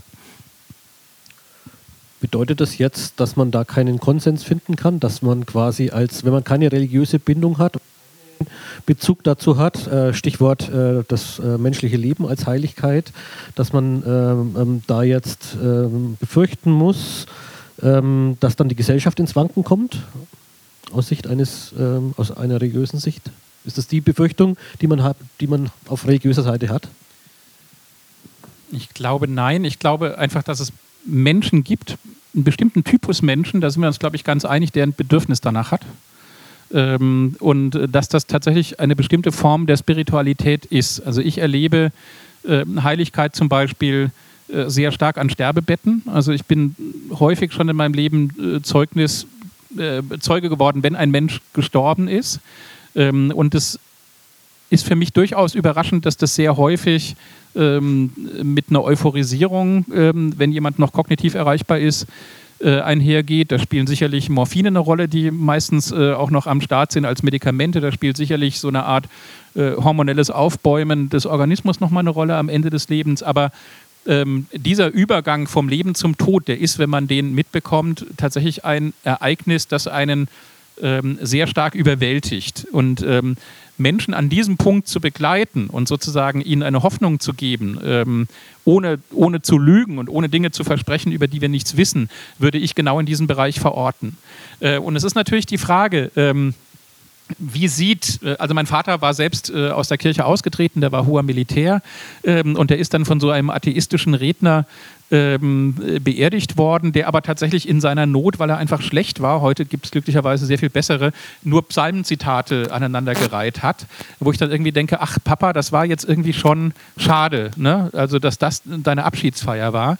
Und die Frage wäre dann tatsächlich, äh, tatsächlich die, die hermeneutische, wie übersetzt man sowas in, in weltliche Dinge, ohne dass man nur Goethe zitiert. Also ich erlebe bei humanistischen Beerdigungen ganz oft Goethe-Zitate. Ich habe auch viele atheistische Freunde und dann kommt man schon auch äh, bei freien Rednern und dann ist es immer Goethe, wo ich dann denke, ja, da ist mir dann im Zweifelsfall meine Verkündigung noch lieber.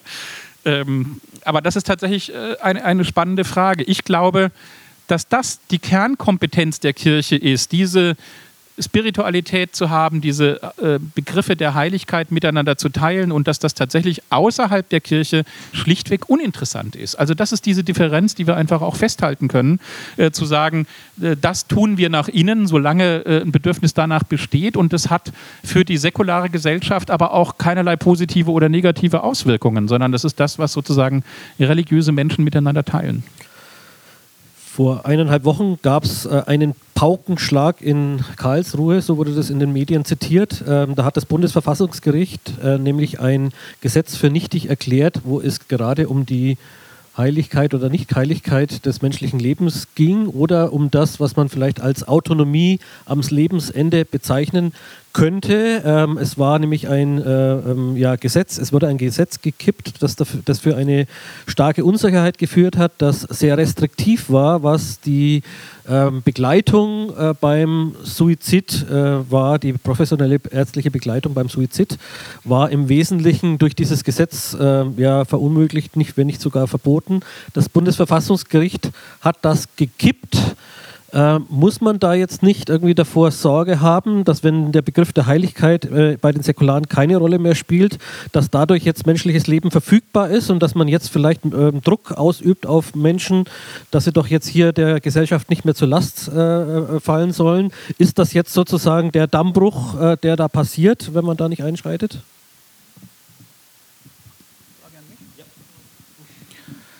Also ähm, es ist höchstens ein Dammbruch hin zu der Freiheit, die dem Individuum in einem Rechtsstaat liberaler Prägung zukommt.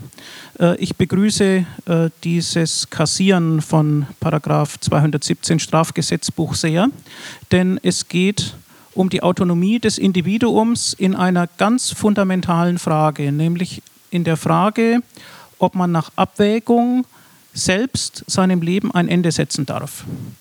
Und das Bundesverfassungsgericht hat ja ausgeführt, dass man dieses Recht dem Menschen nicht nehmen kann.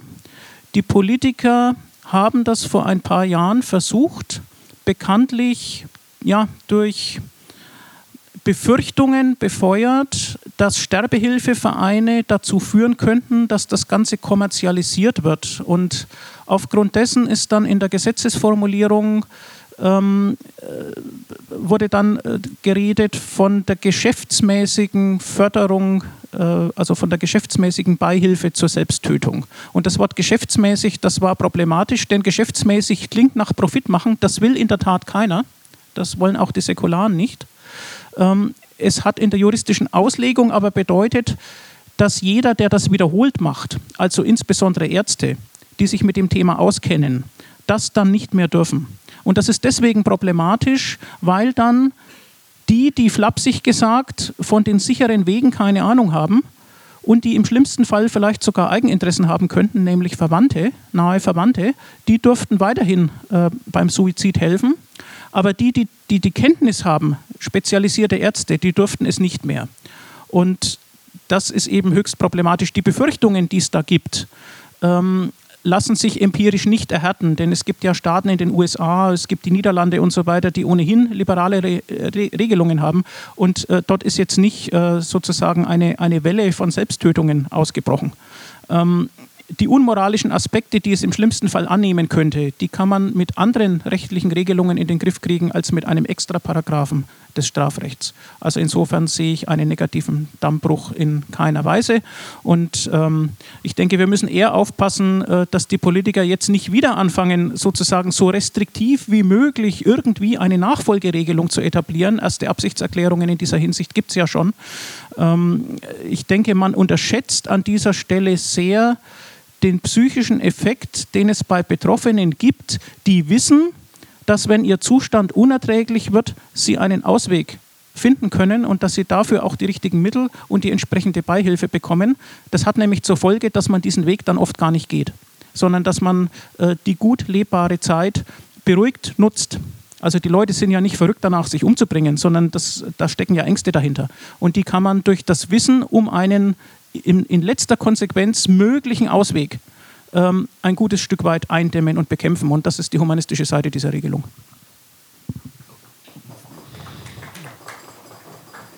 Ist es dann vielleicht ähm, besser, den Begriff der Heiligkeit auf das menschliche Leben gar nicht mehr anzuwenden? Also ähm, an dem Punkt ähm, bin ich tatsächlich der Meinung, ähm, ich sage das ganz offen, ich finde die Streichung von Paragraph 217 StGB gut und es wurde Zeit, äh, weil der hat tatsächlich nicht das geleistet, was er hätte leisten sollen. Und das hat für mich an dem Punkt auch äh, nichts mit der Unverfügbarkeit von Leben zu tun, wenn jemand tatsächlich die bewusste Entscheidung trifft, zu sagen, mein Leben ist so unerträglich, ähm, dass ich es nicht mehr fortsetzen möchte, ähm, dann würde ich im, im, Zweifelsfall sogar einfach von der Dialektik der Güterabwägung her sagen, dann ist das der höhere Wert, nämlich der Wille desjenigen, der sterben möchte. Äh, und dann sehe ich das genauso wie Sie. Dann ist es auch gut, wenn er das dann äh, professionell begleitet tun kann und nicht sozusagen äh, mit einem Strick an der Lampe oder äh, von der Brücke springen oder andere Dinge. Ähm, die Schwierigkeit, die ich äh, tatsächlich sehe mit der Streichung des Paragraph 17 äh, Strafgesetzbuch, ähm, ich bin Vorsitzender eines SAPV-Teams, also eines Teams für spezialisierte ambulante palliative Versorgung. Das gehört zu meinen diakonischen äh, Tätigkeiten und wir haben also im Nürnberger Land sehr stark ambulante palliative Versorgung aufgebaut, äh, sodass Menschen nicht die letzten Wochen oder Monate äh, ihres Lebens noch ins Krankenhaus müssen. Also Schmerztherapie, ähm, Schmerzmittelpumpe, Beatmung ist alles sozusagen auf Wunsch im häuslichen Bereich möglich. Das kostet ein Schweinegeld und wird im Moment natürlich von den Krankenkassen finanziert. Ähm, ich habe mir eben äh, bei dem, wo Sie gesagt haben, in den Niederlanden und den, dort, wo es Sterbehilfe gibt, in der Schweiz, sieht man keine signifikanten Anstiege ähm, der Suizidrate. Ähm, das stimmt, aber es ist natürlich auch die Frage, in welchen Zeiträumen äh, müssen wir das denken. Und ich denke, wir müssen sehr auf der Hut sein, äh, dass nicht Sozialpolitiker sich an dem Punkt exkulpieren, zu sagen, es gibt ja auch noch den Ausweg der aktiven Sterbehilfe und deswegen bauen wir Hospize und äh, spezialisierte ambulante palliative Versorgung nicht aus. Es ist im Moment tatsächlich so, wenn Sie schwerst krebskrank sind, Sie fliegen nach zwei Wochen in Neumarkt aus dem Hospiz wieder raus, weil die Plätze für andere gebraucht werden, landen dann wieder zu Hause. Ähm, und für mich müsste neben der Möglichkeit eines Suizids als sozusagen der äh, Ultima, äh, also der ultimativen Lösung auch alles bereitstehen, was die Wissenschaft und die Medizin zur Verfügung hat äh, an Hospizplätzen, also dass Menschen tatsächlich in Würde selbstbestimmt ähm, äh, ihr Leben leben können bis zum letzten Tag und allen äh, Hilfen, die es dabei gibt. Ähm, ein Mediziner, Dr. Grimm, der bei mir dieses Team leitet, der sagt, kein Sterbender stirbt 24 Stunden am Tag. Das heißt, selbst wenn sie schwerst krank sind, solange sie kognitiv noch erreichbar sind, haben sie gute Momente, haben sie Momente, wo wo sie das Leben genießen können, wo sie mit anderen kommunizieren können. Und für mich geht es tatsächlich darum, ähm, Leben bis zuletzt menschenwürdig zu ermöglichen und aber auch gleichzeitig die Möglichkeit eines eigenverantworteten Suizids offen zu halten. Und diese Balance, die muss gehalten werden. Das ist für mich das, worum es geht. Ja, direkt dazu. Ja, direkt dazu. Ähm, völlige Einigkeit in der Konsequenz. Das scheint mir ein Beispiel zu sein dafür, dass man aus unterschiedlichen weltanschaulichen Prägungen heraus bei konkreten Fragen ähm, Konsens haben kann. Ähm, ich finde es ganz falsch, ähm, die Palliativmedizin und die Hospizidee gegen den ärztlich assistierten Suizid auszuspielen und das gewissermaßen als entweder oder als, oder als Konkurrenzverhältnis darzustellen. Das haben sie nur auch nicht getan, aber manche Stellungnahmen etwa von Eugen Brüsch von der Deutschen Stiftung Patientenschutz klingen dann immer so. Und der Reflex der Politiker ist auch, dass man dann auf dieses Problem angesprochen immer sagt, aber die Palliativmedizin, aber man muss den Leuten helfen bis zum Schluss und so weiter. Ja, selbstverständlich muss man das. Man kann das eine tun und das soll man auch tun und das andere nicht verbieten. Ja, man sieht, die theoretische De Debatte, die wir jetzt angefangen haben, äh, wird manchmal sehr konkret äh, und auch in, äh, sehr praktisch dann. Ähm, und wir haben es tatsächlich geschafft, jetzt einen Konsens zu erzielen. Ob der Konsens dann weitergeht oder ob es noch ein bisschen Dissens gibt, werden wir dann nach der Pause sehen. Wir haben jetzt die Möglichkeit, nochmal ins Buffet zu gehen. Ich schlage vor, fünf Minuten nach eins machen wir weiter, dann haben wir 20 Minuten Zeit. Vielen Dank schon mal.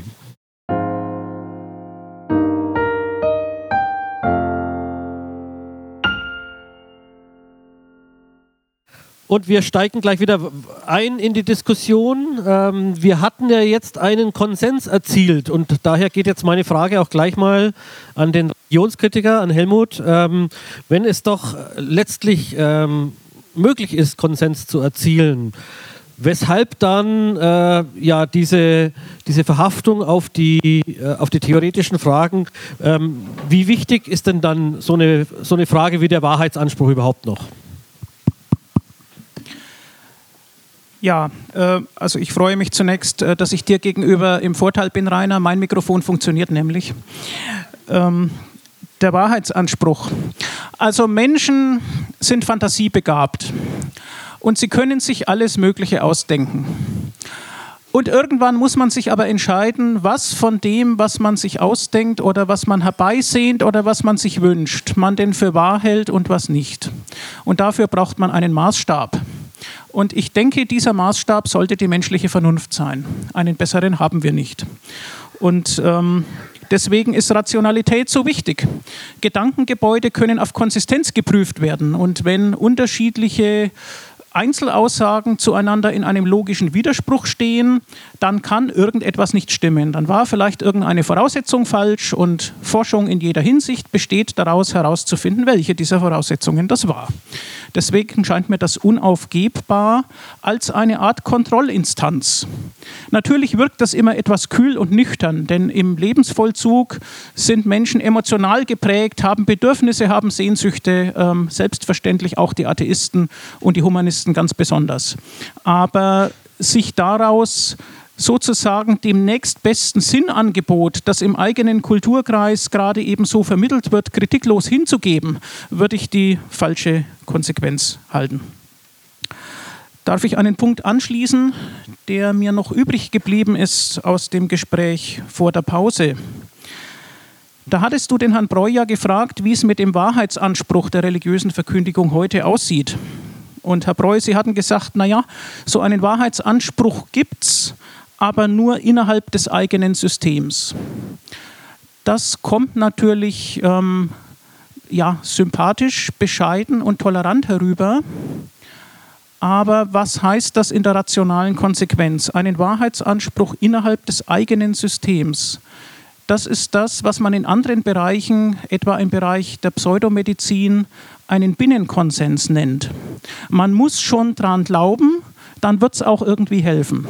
Das heißt doch mit anderen Worten, ein externer Test durch Unvoreingenommene wird weitgehend abgelehnt. Und die Gefahr besteht dann, dass man sich gegen Kritik auch immunisiert, weil man sagt, das, was ich behaupte, richtet sich doch nur an die, die es ohnehin schon glauben. Das ist also eine Zusatzvoraussetzung, eine konfessionelle Zutat, äh, die ja auch die Theologie auszeichnet äh, gegenüber anderen Wissenschaften. Und das scheint mir problematisch. Ähm, ich will es vielleicht äh, noch ein bisschen in, in einer kleinen gewollten Polemik äh, zuspitzen. Also bei Glaubenssystemen, die aus dem wissenschaftlichen Konsens der Moderne herausgefallen sind, wie Astrologie oder in zunehmendem Maße auch Homöopathie, ähm, würde man dann auch sagen, wer daran glaubt, bei dem werden sozusagen eigene ja, Immunkräfte, Selbstheilungskräfte aktiviert und dann gibt es auch eine gewisse Wirkung. Ist ein echter Effekt und das nennt man den Placebo-Effekt. Ähm, wie würden Sie zu dem Satz stehen, Glaube hilft nicht über den Placebo-Effekt hinaus? Die Frage hat sich angeschlossen, ja, hätte ich jetzt auch gestellt.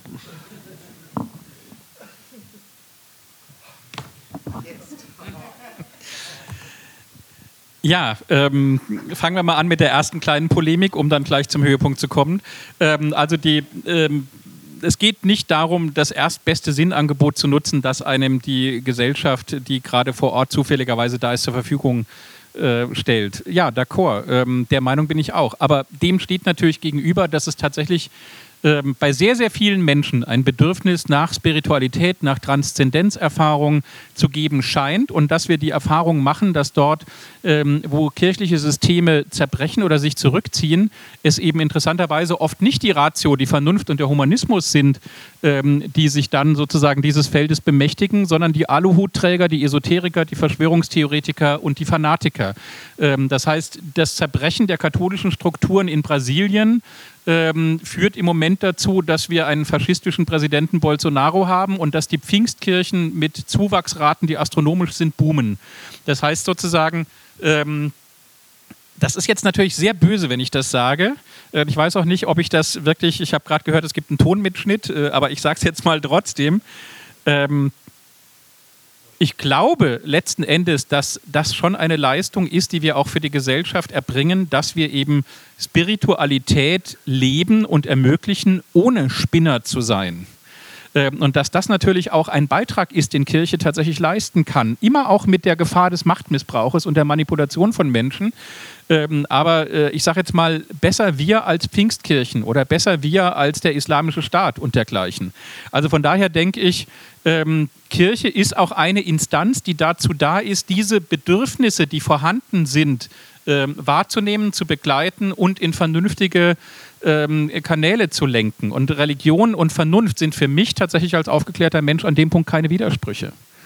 Ähm, das sozusagen als möglicher Hinweis dazu, dass wir eben nicht das erstbeste Sinnangebot sind, sondern wir sind eben eines, das in unserer abendländischen Kultur ähm, schon ungefähr seit 1300 Jahren, ungefähr 7. bis 8. Jahrhundert ähm, existiert. Und es ist tatsächlich für mich eine offene Frage, ob der Wegfall des Christlichen äh, eine Bereicherung wäre und eine Befreiung wäre äh, oder ein Verlust wäre. Und wahrscheinlich ist es wie so oft im Leben dialektisch, es wäre beides. Äh, wir wären von bestimmten Dingen frei, nämlich von Drohungen mit Sünde und äh, von sich selbst schlecht machen, ähm, von einem autoritären Kirchensystem, das ja auch Missbrauch hervorgebracht hat. Äh, und wir wären aber gleichzeitig ärmer um ein Sinnangebot, um eine Transzendenzerfahrung äh, und um eine Gemeinschaft, die letzten Endes sich ja die Nächstenliebe und das Teilen und die Gleichberechtigung aller Menschen auf die Fahnen geschrieben hat. Also evangelische Kirche steht ähm, tatsächlich ja ähm, dafür, dass wir ähm, miteinander Leben teilen. Und das ist tatsächlich auch der zweite Punkt. Glaube hilft nicht mehr ähm, als Placebo. Da ist jetzt natürlich tatsächlich die Frage, was versteht man unter Glauben? Also ist der Glaube so eine Art äh, zusätzliches esoterisches Wissen oder so eine Art Geheimgeschichte? Ähm, oder geht es nicht vielmehr damit äh, darum, dass Menschen sich miteinander treffen, um über ihre Hoffnung zu sprechen, den Sinn des Lebens zu sprechen und sozusagen ähm, durchaus auch schweigend im Gebet diese Hoffnungen miteinander zu teilen ähm, und auch zu versuchen, das mitzunehmen äh, in den Alltag ähm, es geht mir nicht um eine äh, um eine Wirksamkeit wie ein Medikament. Ich nehme selbst auch keine Globuli äh, und ich habe auch mein Haus nicht auspendeln lassen und auf Erdstrahlen untersuchen lassen. Ähm, aber ich glaube tatsächlich, dass es wichtig ist, dass Menschen sich treffen, um über ihre Hoffnungen, über Utopien ähm, über ein mögliches Leben nach dem Tod, über die Frage, warum bin ich hier eigentlich in der Welt, was soll das Ganze eigentlich, miteinander ins Gespräch zu kommen. Und ich glaube, dass wir im Gebet auch eine Möglichkeit haben, das tatsächlich auch äh, schweigend oder äh, verbal miteinander ähm, zu kommunizieren. Und ich mache in der Tat die Erfahrung, dass äh, der Glauben manchen nicht hilft, die dadurch psychotisch werden äh, oder auch depressiv werden und dass der Glaube ähm, anderen hilft. Also biografisch wäre ich nicht Pfarrer geworden, wenn er mir nicht schon in der Jugendzeit geholfen hätte. Also für mich war Kirche immer auch ein Korrektiv zum sehr autoritären ähm, Vater, zum, zum Elternhaus. Für mich war Kirche immer eine Möglichkeit, auch Freiheit äh, zu leben und neue Wege zu gehen. Und ich stelle fest, dass das aber für andere Menschen nicht so ist. Ähm, und äh, möglicherweise stellen wir mal in 30 Jahren, wenn wir dann noch hier sind, fest, ähm, dass das bei Säkularen und bei Humanisten auch so ist, dass die einen es irgendwie als ein suppressives System oder ein kaltes System erleben und als kalte Vernunft und die anderen sagen, das hat mich von allen religiösen Neurosen befreit. Ähm, ich glaube, es ist wichtig, dass man sich das sucht, was passt. Und deswegen äh, ist für mich auch Kirche in der Demokratie ein Anbieter von Erklärungsmustern von Sinn und von Gemeinschaft neben anderen. Äh, deswegen neige ich dazu, die Diskussion hatte ich mit dem Rainer Rosenzweig schon mal an anderer Stelle, ähm, die Säkularen an dem Punkt auch ganz gerne als Religion zu sehen, weil sie sind auch Menschen, die sich mit einem Zugang zur Welt, mit einer Sinnerklärung versammeln und unterscheiden sich an dem Punkt nicht von uns. Die Frage gebe ich, gleich mal weiter. Ähm, Atheismus als Religion? Naja, also dann, dann wird dann wird mindestens einer von beiden Begriffen missbraucht. Entweder ist es dann nicht Atheismus oder es ist keine Religion. Äh, so muss man doch auch gar nicht reden. Es gibt doch einen sehr schönen Oberbegriff, äh, der beides verbindet, nämlich den Begriff der Weltanschauung der ist natürlich in der politischen Geschichte des 20. Jahrhunderts auch belastet gewesen, das ist mir durchaus klar. Ähm, Weltanschauung hat auch was merkwürdig Subjektives und das Spannungsverhältnis zwischen objektiver wissenschaftlicher Erkenntnis und dem, was man sich dann als Weltanschauung bastelt, ist auch nicht immer trivial. Ähm, aber etwa der Gesetzgeber verwendet das auch als äh, Erweiterungsbegriff Religion und Weltanschauung. Ich würde vorschlagen, es als Oberbegriff zu nehmen. Weltanschauung ist in der Tat das, was den Menschen trägt, ähm, was seine Rolle äh, definiert. Ähm, und das kann religiös ausgeformt werden, dann sind es eben Religionen oder es kann nicht religiöse Weltanschauungen geben und der säkulare Humanismus ist eine solche nicht religiöse Weltanschauung. Ich will noch mal ein bisschen äh, äh, Richtung der gesellschaftlichen Auswirkungen kommen. Also ich bin ja in einer Gesellschaft groß geworden, wo es sowas wie Atheismus eigentlich gar nicht gab oder man hat es jedenfalls nicht kennengelernt. Ich bin evangelisch sozialisiert ähm, und ähm, ja, habe äh, dann selbst um meinen Weg, äh, ähm, das, äh, äh, ja, ich bin zwar hier Moderator, aber ich kann dazu sagen, ich bin ja selber auch Atheist und habe mich aus dem, aus dem, äh, äh, ja, aus dem Evangelischen dann heraus gedacht und da, dachte aber eigentlich, dass ich damit ziemlich alleine bin. Ich denke, so wird es den, den Menschen heute nicht mehr geben. Das äh, ähm, liegt einfach daran, dass man ja sieht, äh, ähm, ja, Kirchen haben sehr hohe Austrittszahlen. Es wird groß diskutiert, wie man jetzt da weitermacht. Die Gesellschaft verändert sich gerade. Es ist eben nicht mehr so, dass man es mit einer Gesellschaft zu tun hat, die, äh, in der 95 Prozent jetzt eine Weltanschauung haben, sondern es gibt einen Pluralismus. Es gibt Zuwanderer, die äh, aus den islamischen Staaten, Islam spielt eine große große Rolle, wird äh, diskutiert. Es gibt schon immer unter uns äh, äh, die jüdischen Mitbürgerinnen und Mitbürger, es gibt eben auch Säkulare, es gibt Esoteriker, wie auch immer. Damit muss man umgehen. Ähm, was bedeutet das denn für die Rolle der Kirchen ähm, in den nächsten 10, 15 Jahren?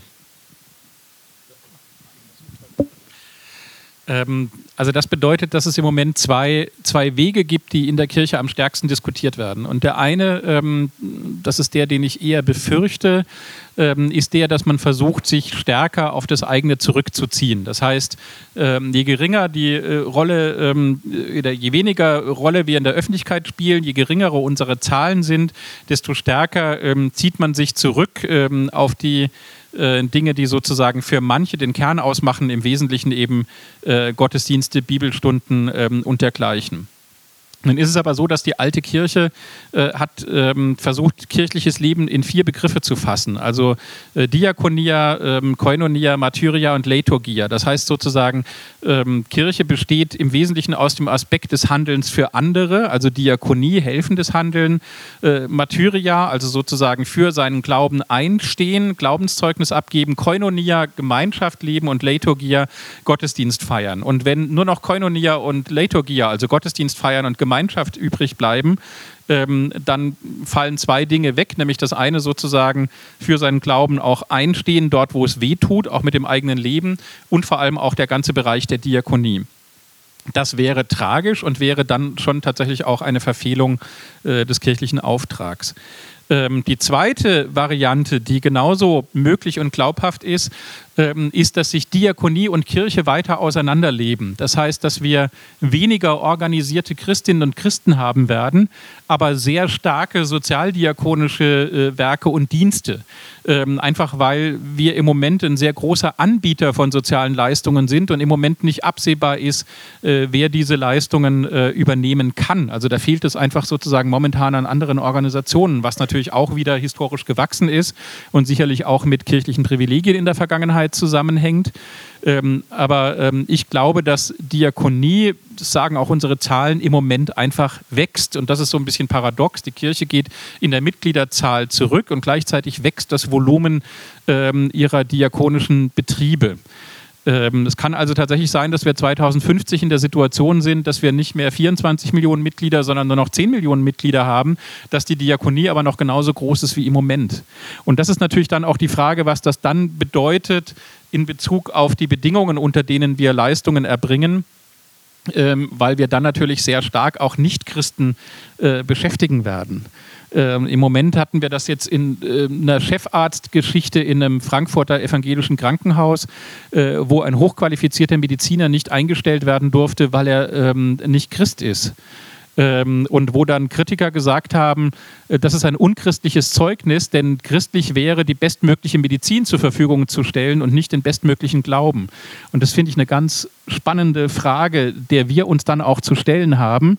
Ähm, was bedeutet das dann, wenn in der Diakonie Atheisten arbeiten, Muslime arbeiten äh, und vielleicht sogar in der Mehrheit arbeiten? Ich glaube, da wird es hinlaufen.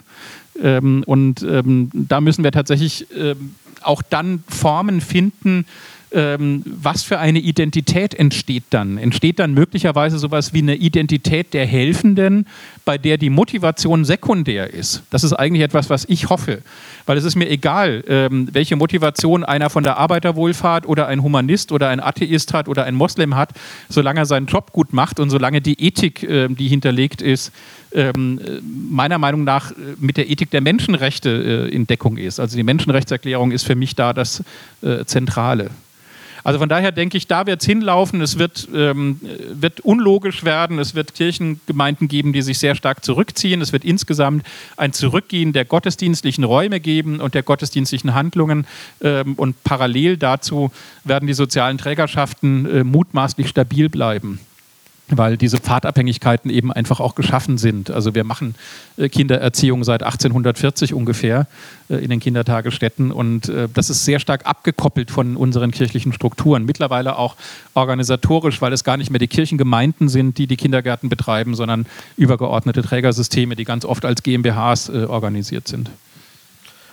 Ja, welche Modelle werden denn da von Seiten der Säkularen angestrebt? Ähm, und äh, muss man nicht, um das gleich nochmal zurückzubinden, muss man nicht tatsächlich eher besorgt sein, wenn jetzt die etablierten Kirchen ihre Mitglieder verlieren, äh, weil dann nämlich dann äh, dadurch eben die nicht mehr kontrollierbaren Strömungen aus der Esoterik, ähm, du hattest sie genannt, dann eben stärker wird. Das, ist, ist, ist das nicht was, was die Säkularen noch mehr beunruhigen müsste? Ja, das ist eine gesellschaftliche Entwicklung. Ich würde sagen, ein Transformationsprozess, der klug beobachtet und gemanagt werden muss. Denn natürlich besteht die Befürchtung, dass in den Glaubensgemeinschaften dann die drinbleiben und die Oberhand gewinnen, denen das ganz besonders wichtig ist. Und das sind dann häufig die mit extremen Ansichten. Also, dass in manchen Bereichen auch Freikirchen Zulauf haben, das liegt ja daran, dass denen die, ich sage mal, etwas weichgespülte Verkündigung äh, der offiziellen evangelisch-lutherischen Kirche nicht ausreicht. Die wollen eine höhere Dosis an Glauben glauben.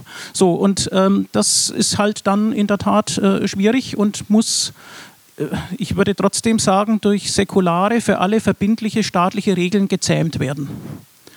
Ähm, und an dieser Stelle ein naheliegendes äh, äh Kompliment. Natürlich ist mir die evangelisch-lutherische Kirche wesentlich, wesentlich lieber als der islamische Staat, den Sie vorhin erwähnt hatten. Ja, also natürlich erfüllt die Kirche bei uns in, in Mitteleuropa auch sagen wir mal, eine, eine Moderationsfunktion äh, für die Transzendenzbedürfnisse äh, der Leute. Und äh, insofern ist das, also man, man, muss sich wirklich nicht bedroht fühlen von der Kirche bei uns. Ja, das ist ja ein Fortschritt, das war ja vor ein paar Jahrhunderten noch ganz anders. Da wurden ja Glaubenskriege geführt.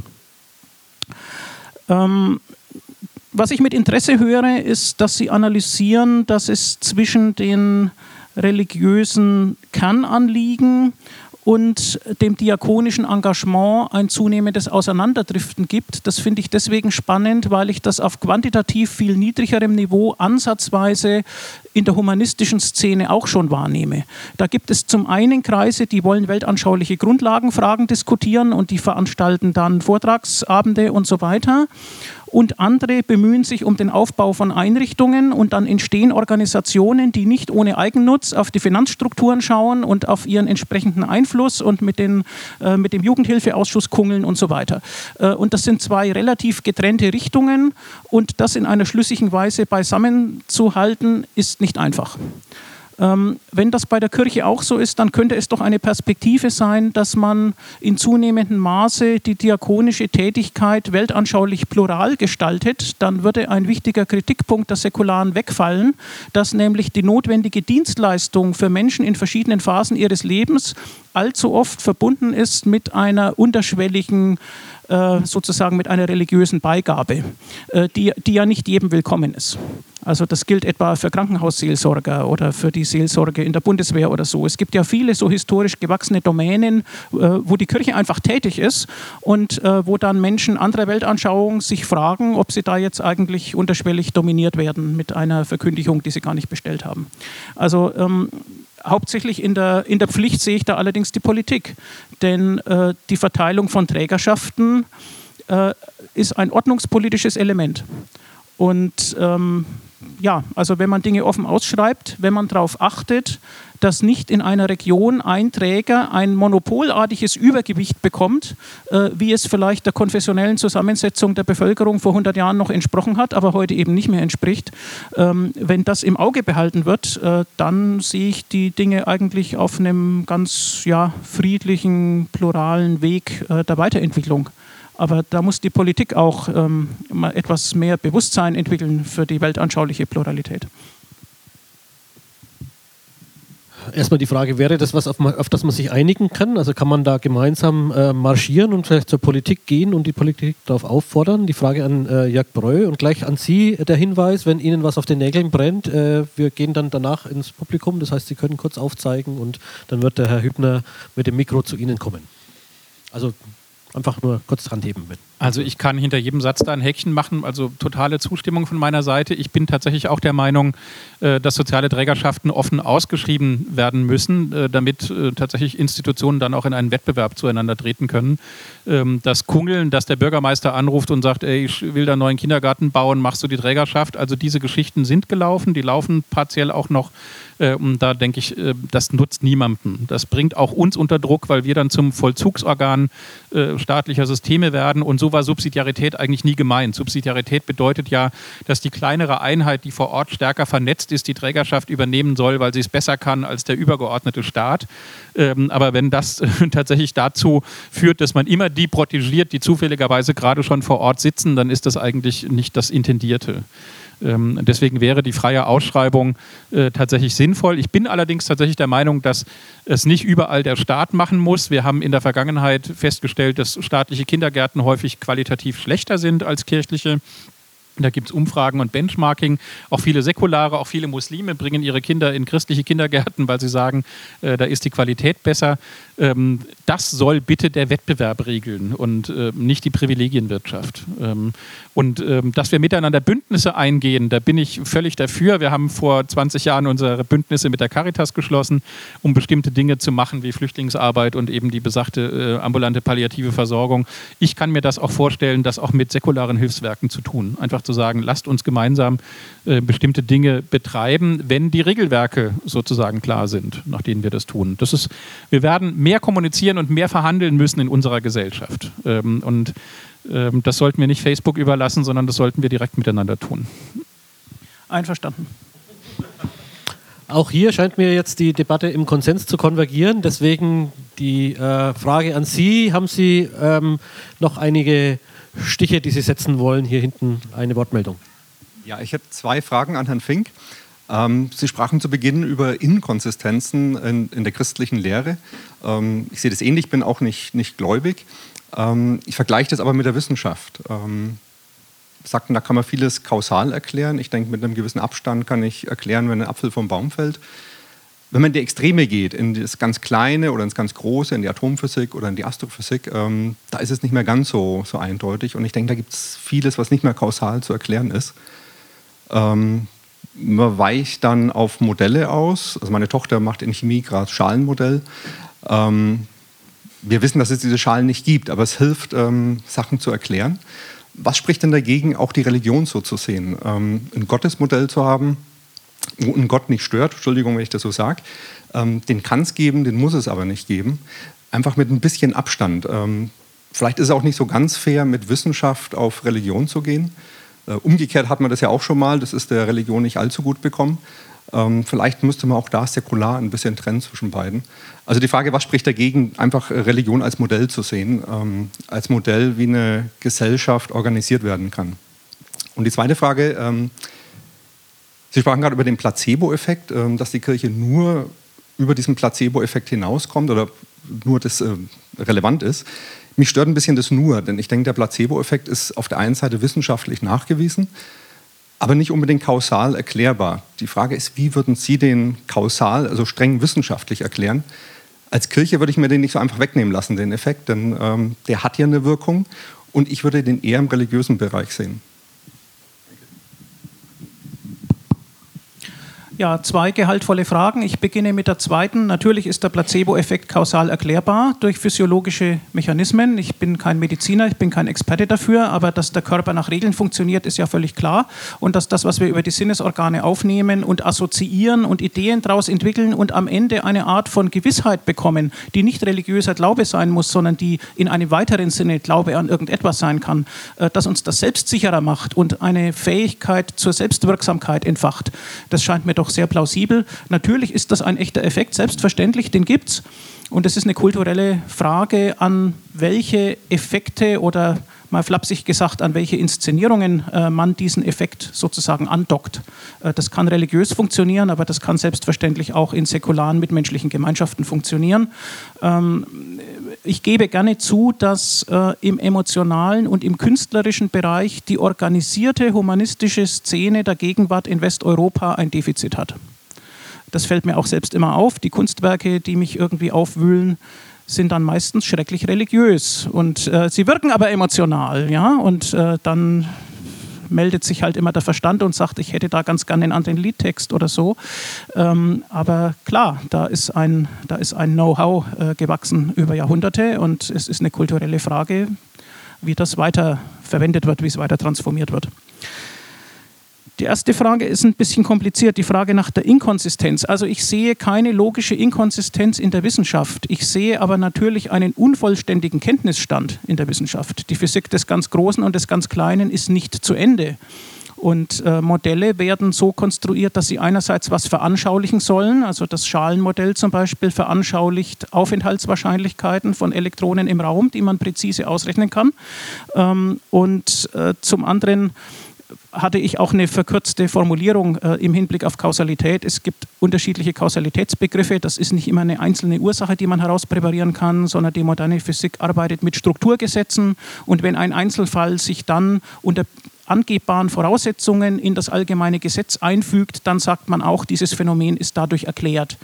Ja, also das, äh, für die Fachleute, das ist die deduktiv-nomologische Erklärung. Ähm, aber auf die Weise funktioniert die Wissenschaft und ich habe den Eindruck, äh, die Religion funktioniert auf diese Weise nicht. Sie hatten gefragt, ob man nicht Religion als Modell der Gesellschaft herannehmen könnte.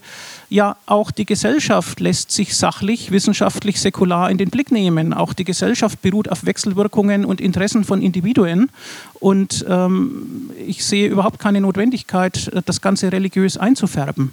Ähm, außer man möchte spezielle Transzendenzbedürfnisse befriedigen, äh, wie, wie, der Herr Breu das ja eingefordert hat. Äh, das ist natürlich in, in einer offenen Gesellschaft mit positiver und negativer Religionsfreiheit möglich. Aber ich würde dann sagen, das ist Privatsache. Das soll nicht die Gesellschaft als Ganzes prägen.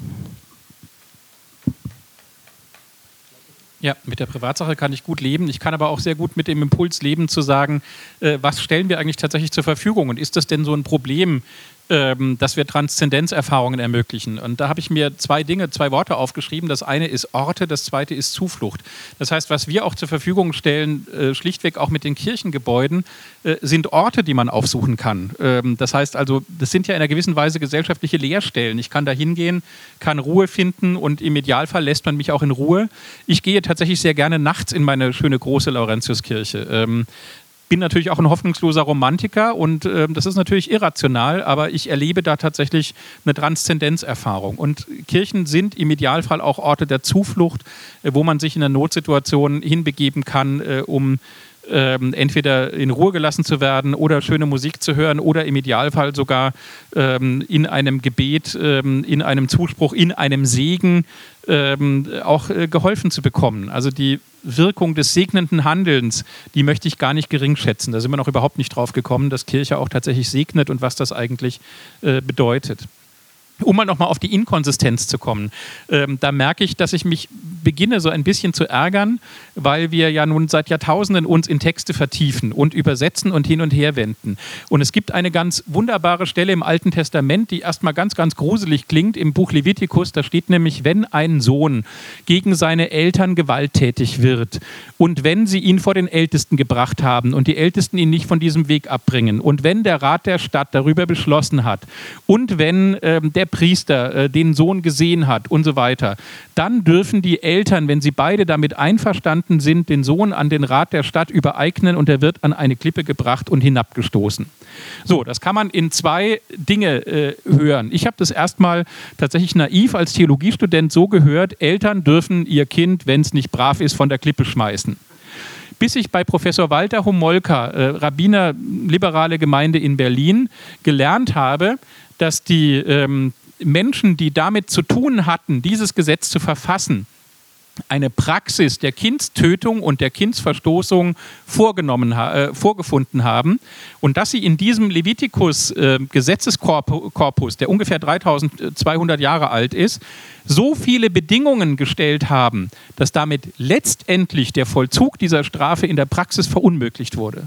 Das heißt, das, was wir heute unverständig, naiv lesen als, oh, wie grausam, da haben Eltern ihre Kinder von der Klippe gestoßen, wird an so viele Konditionen, an so viele Bedingungen geknüpft, dass es in der Praxis zu einem Schutzgesetz wird, weil dieser Fall überhaupt nicht eintreten kann, äh, dass die Ältesten der Stadt und der Priester und beide Elternteile und dann müssen sie es auch noch selber tun. Das heißt, im Prinzip wird eine Praxis, die vorhanden war, dadurch unterbrochen. Und da merke ich, wie wichtig es ist, dass wir uns immer wieder in unsere Gründungsmythen und in unsere Texte vertiefen und darüber auch lernen.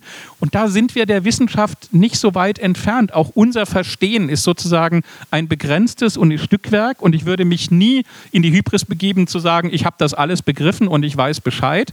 Ähm, das hat übrigens auch der heilige Paulus schon gesagt. Er hat gesagt, nicht, dass ich es ergriffen hätte, ich jage ihm aber nach. Und das genau ist die Haltung.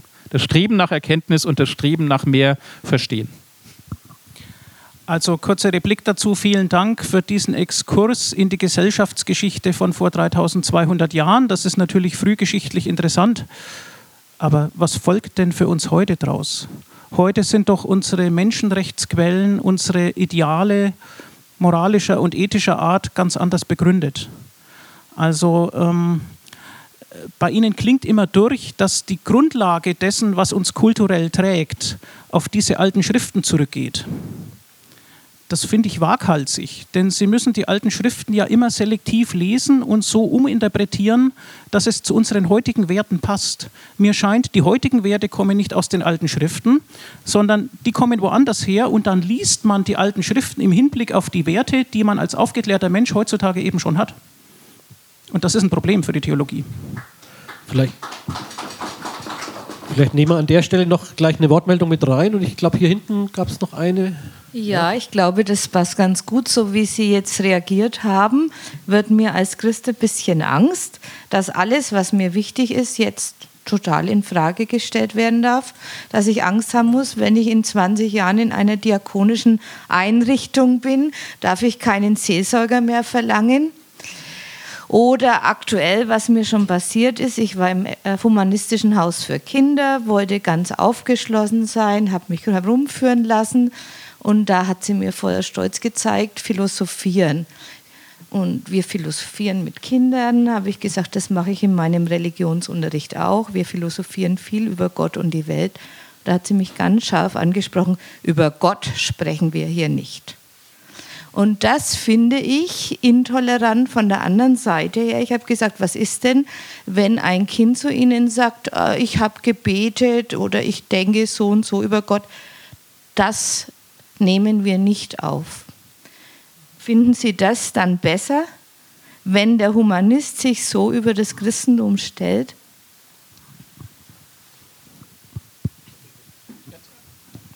Ja, also ich finde die offene und argumentative Verhandlung richtig.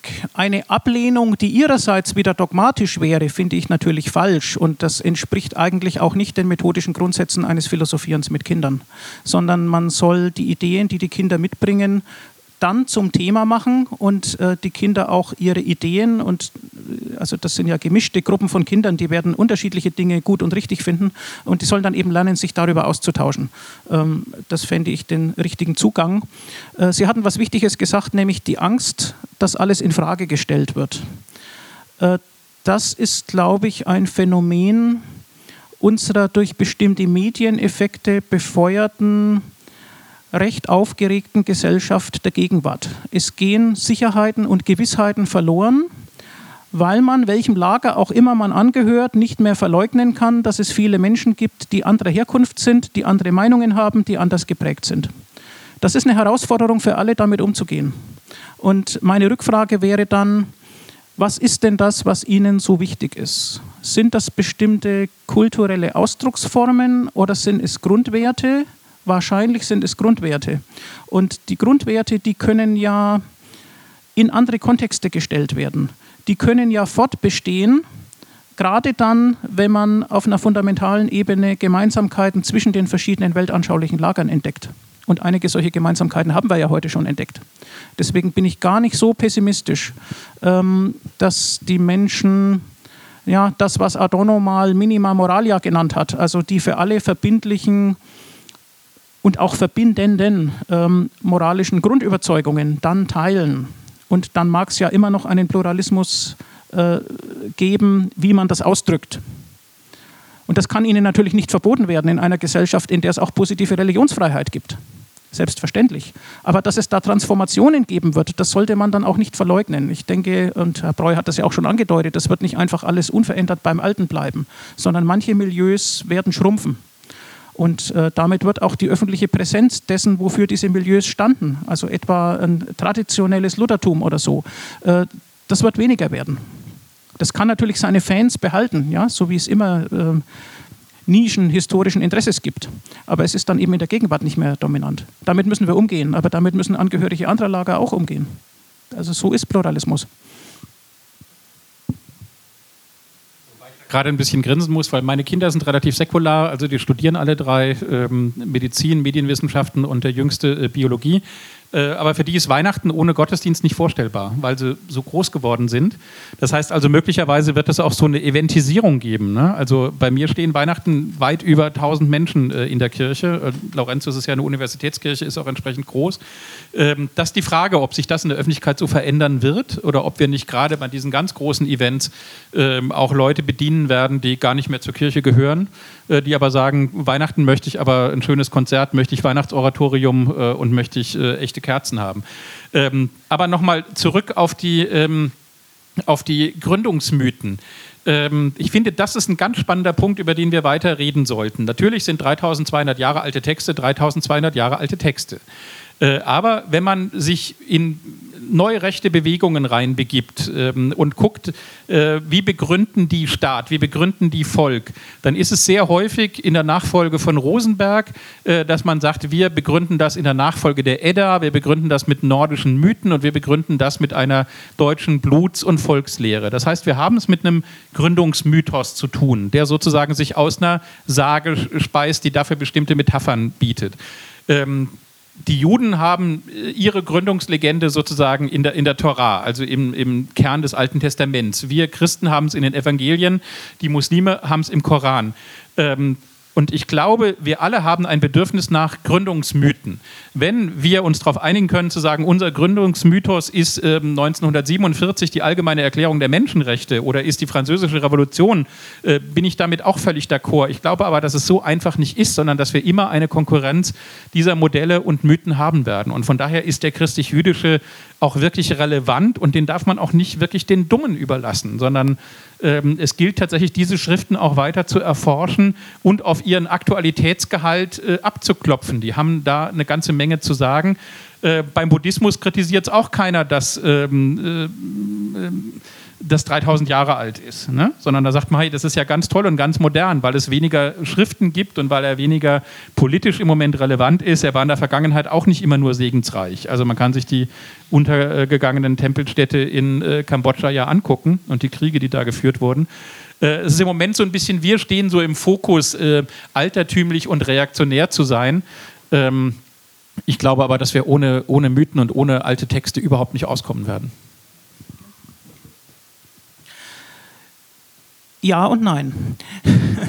ähm, ja, da ist psychologisch was dran. Aber nein, wo ist denn die Begründungskraft des Ganzen? Natürlich sind diese mythischen Geschichten unterschwellig weiterhin wirksam. Aber in keinem anderen Wissensbereich würden Sie doch den Kenntnisstand von vor 3200 Jahren heute noch als irgendwie verbindlich oder auch nur richtungweisend akzeptieren in der Medizin nicht, in der Physik nicht, in der Biologie nicht, selbstverständlich nicht. Ähm, aber in diesem Bereich, was Kultur ausmacht und im Kern zusammenhält, da soll das dann gelten? Ist das wirklich überzeugend? Ist es nicht ganz natürlich, dass sich das in einer aufgeklärten Gesellschaft schrittweise auflöst?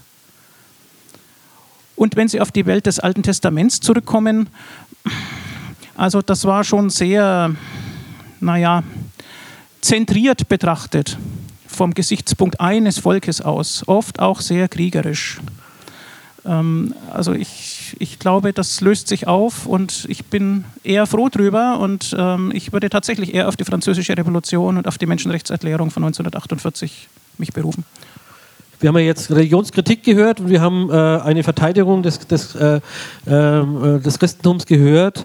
Ähm, meine Frage, die ich gerne stelle, ist, äh, was müsste denn passieren, äh, dass äh, derjenige, äh, der jetzt hier auf dem Podium saß, ähm, sagt, okay, ich habe mich geirrt. Wir wissen, wir Menschen sind ja täuschbar. Was müsste denn passieren, dass der Religionskritiker sagt, ich habe mich geirrt?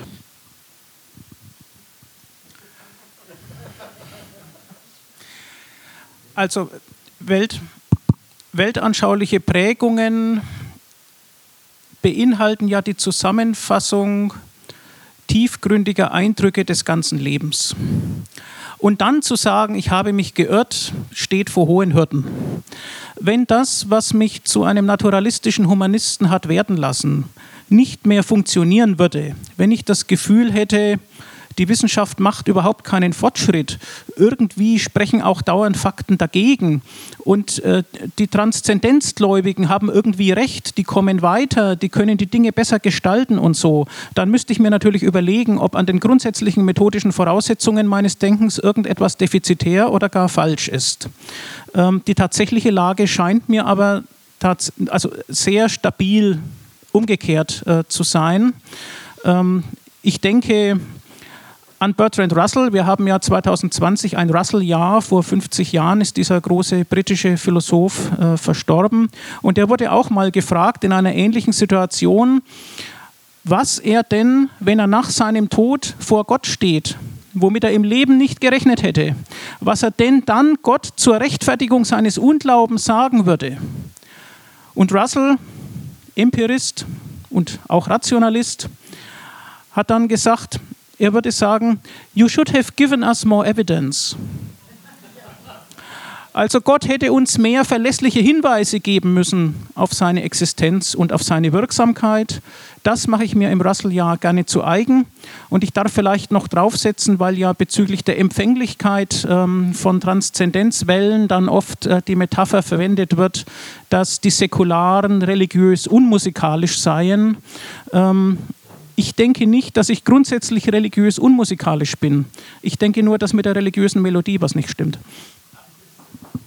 Ja, vielen Dank. Und natürlich die gleiche Frage an den äh, Christen. Was müsste denn passieren, damit Jörg Breu sagt, äh, ich trete jetzt ein äh, bei den Säkularen? Also ich musste gerade grinsen ähm, bei dem, was Sie gesagt haben, weil ich gestern meine Philosophie gepackt habe und dann ist mir unter anderem Bertrand Russell, warum ich kein Christ bin, uraltes Roro-Bändchen in die Hände gefallen. Und habe ich gesagt, nee, dich verpacke ich jetzt noch nicht, denn ich habe ja morgen diese Diskussion. Ähm, also in der Tat ist Russell da eine ganz interessante Persönlichkeit.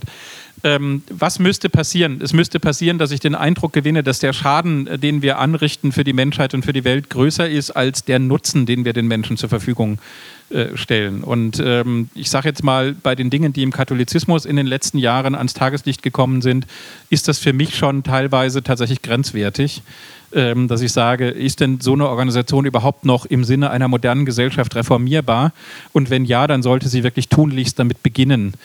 Ähm, das heißt also, wenn ich das Gefühl habe, wir sind ein repressives System und wir schaden Menschen und es wäre besser, wenn wir verschwinden würden, ähm, dann würde ich das auch tun. Ein sehr offenes, danke. Ein sehr offenes, nachdenkliches Statement zum Schluss. Soweit dazu. Ich bedanke mich ganz herzlich bei Ihnen fürs Kommen und natürlich bei den beiden äh, Herren auf dem Podium, bei Helmut Fink und bei Jörg Breu. Vielen Dank.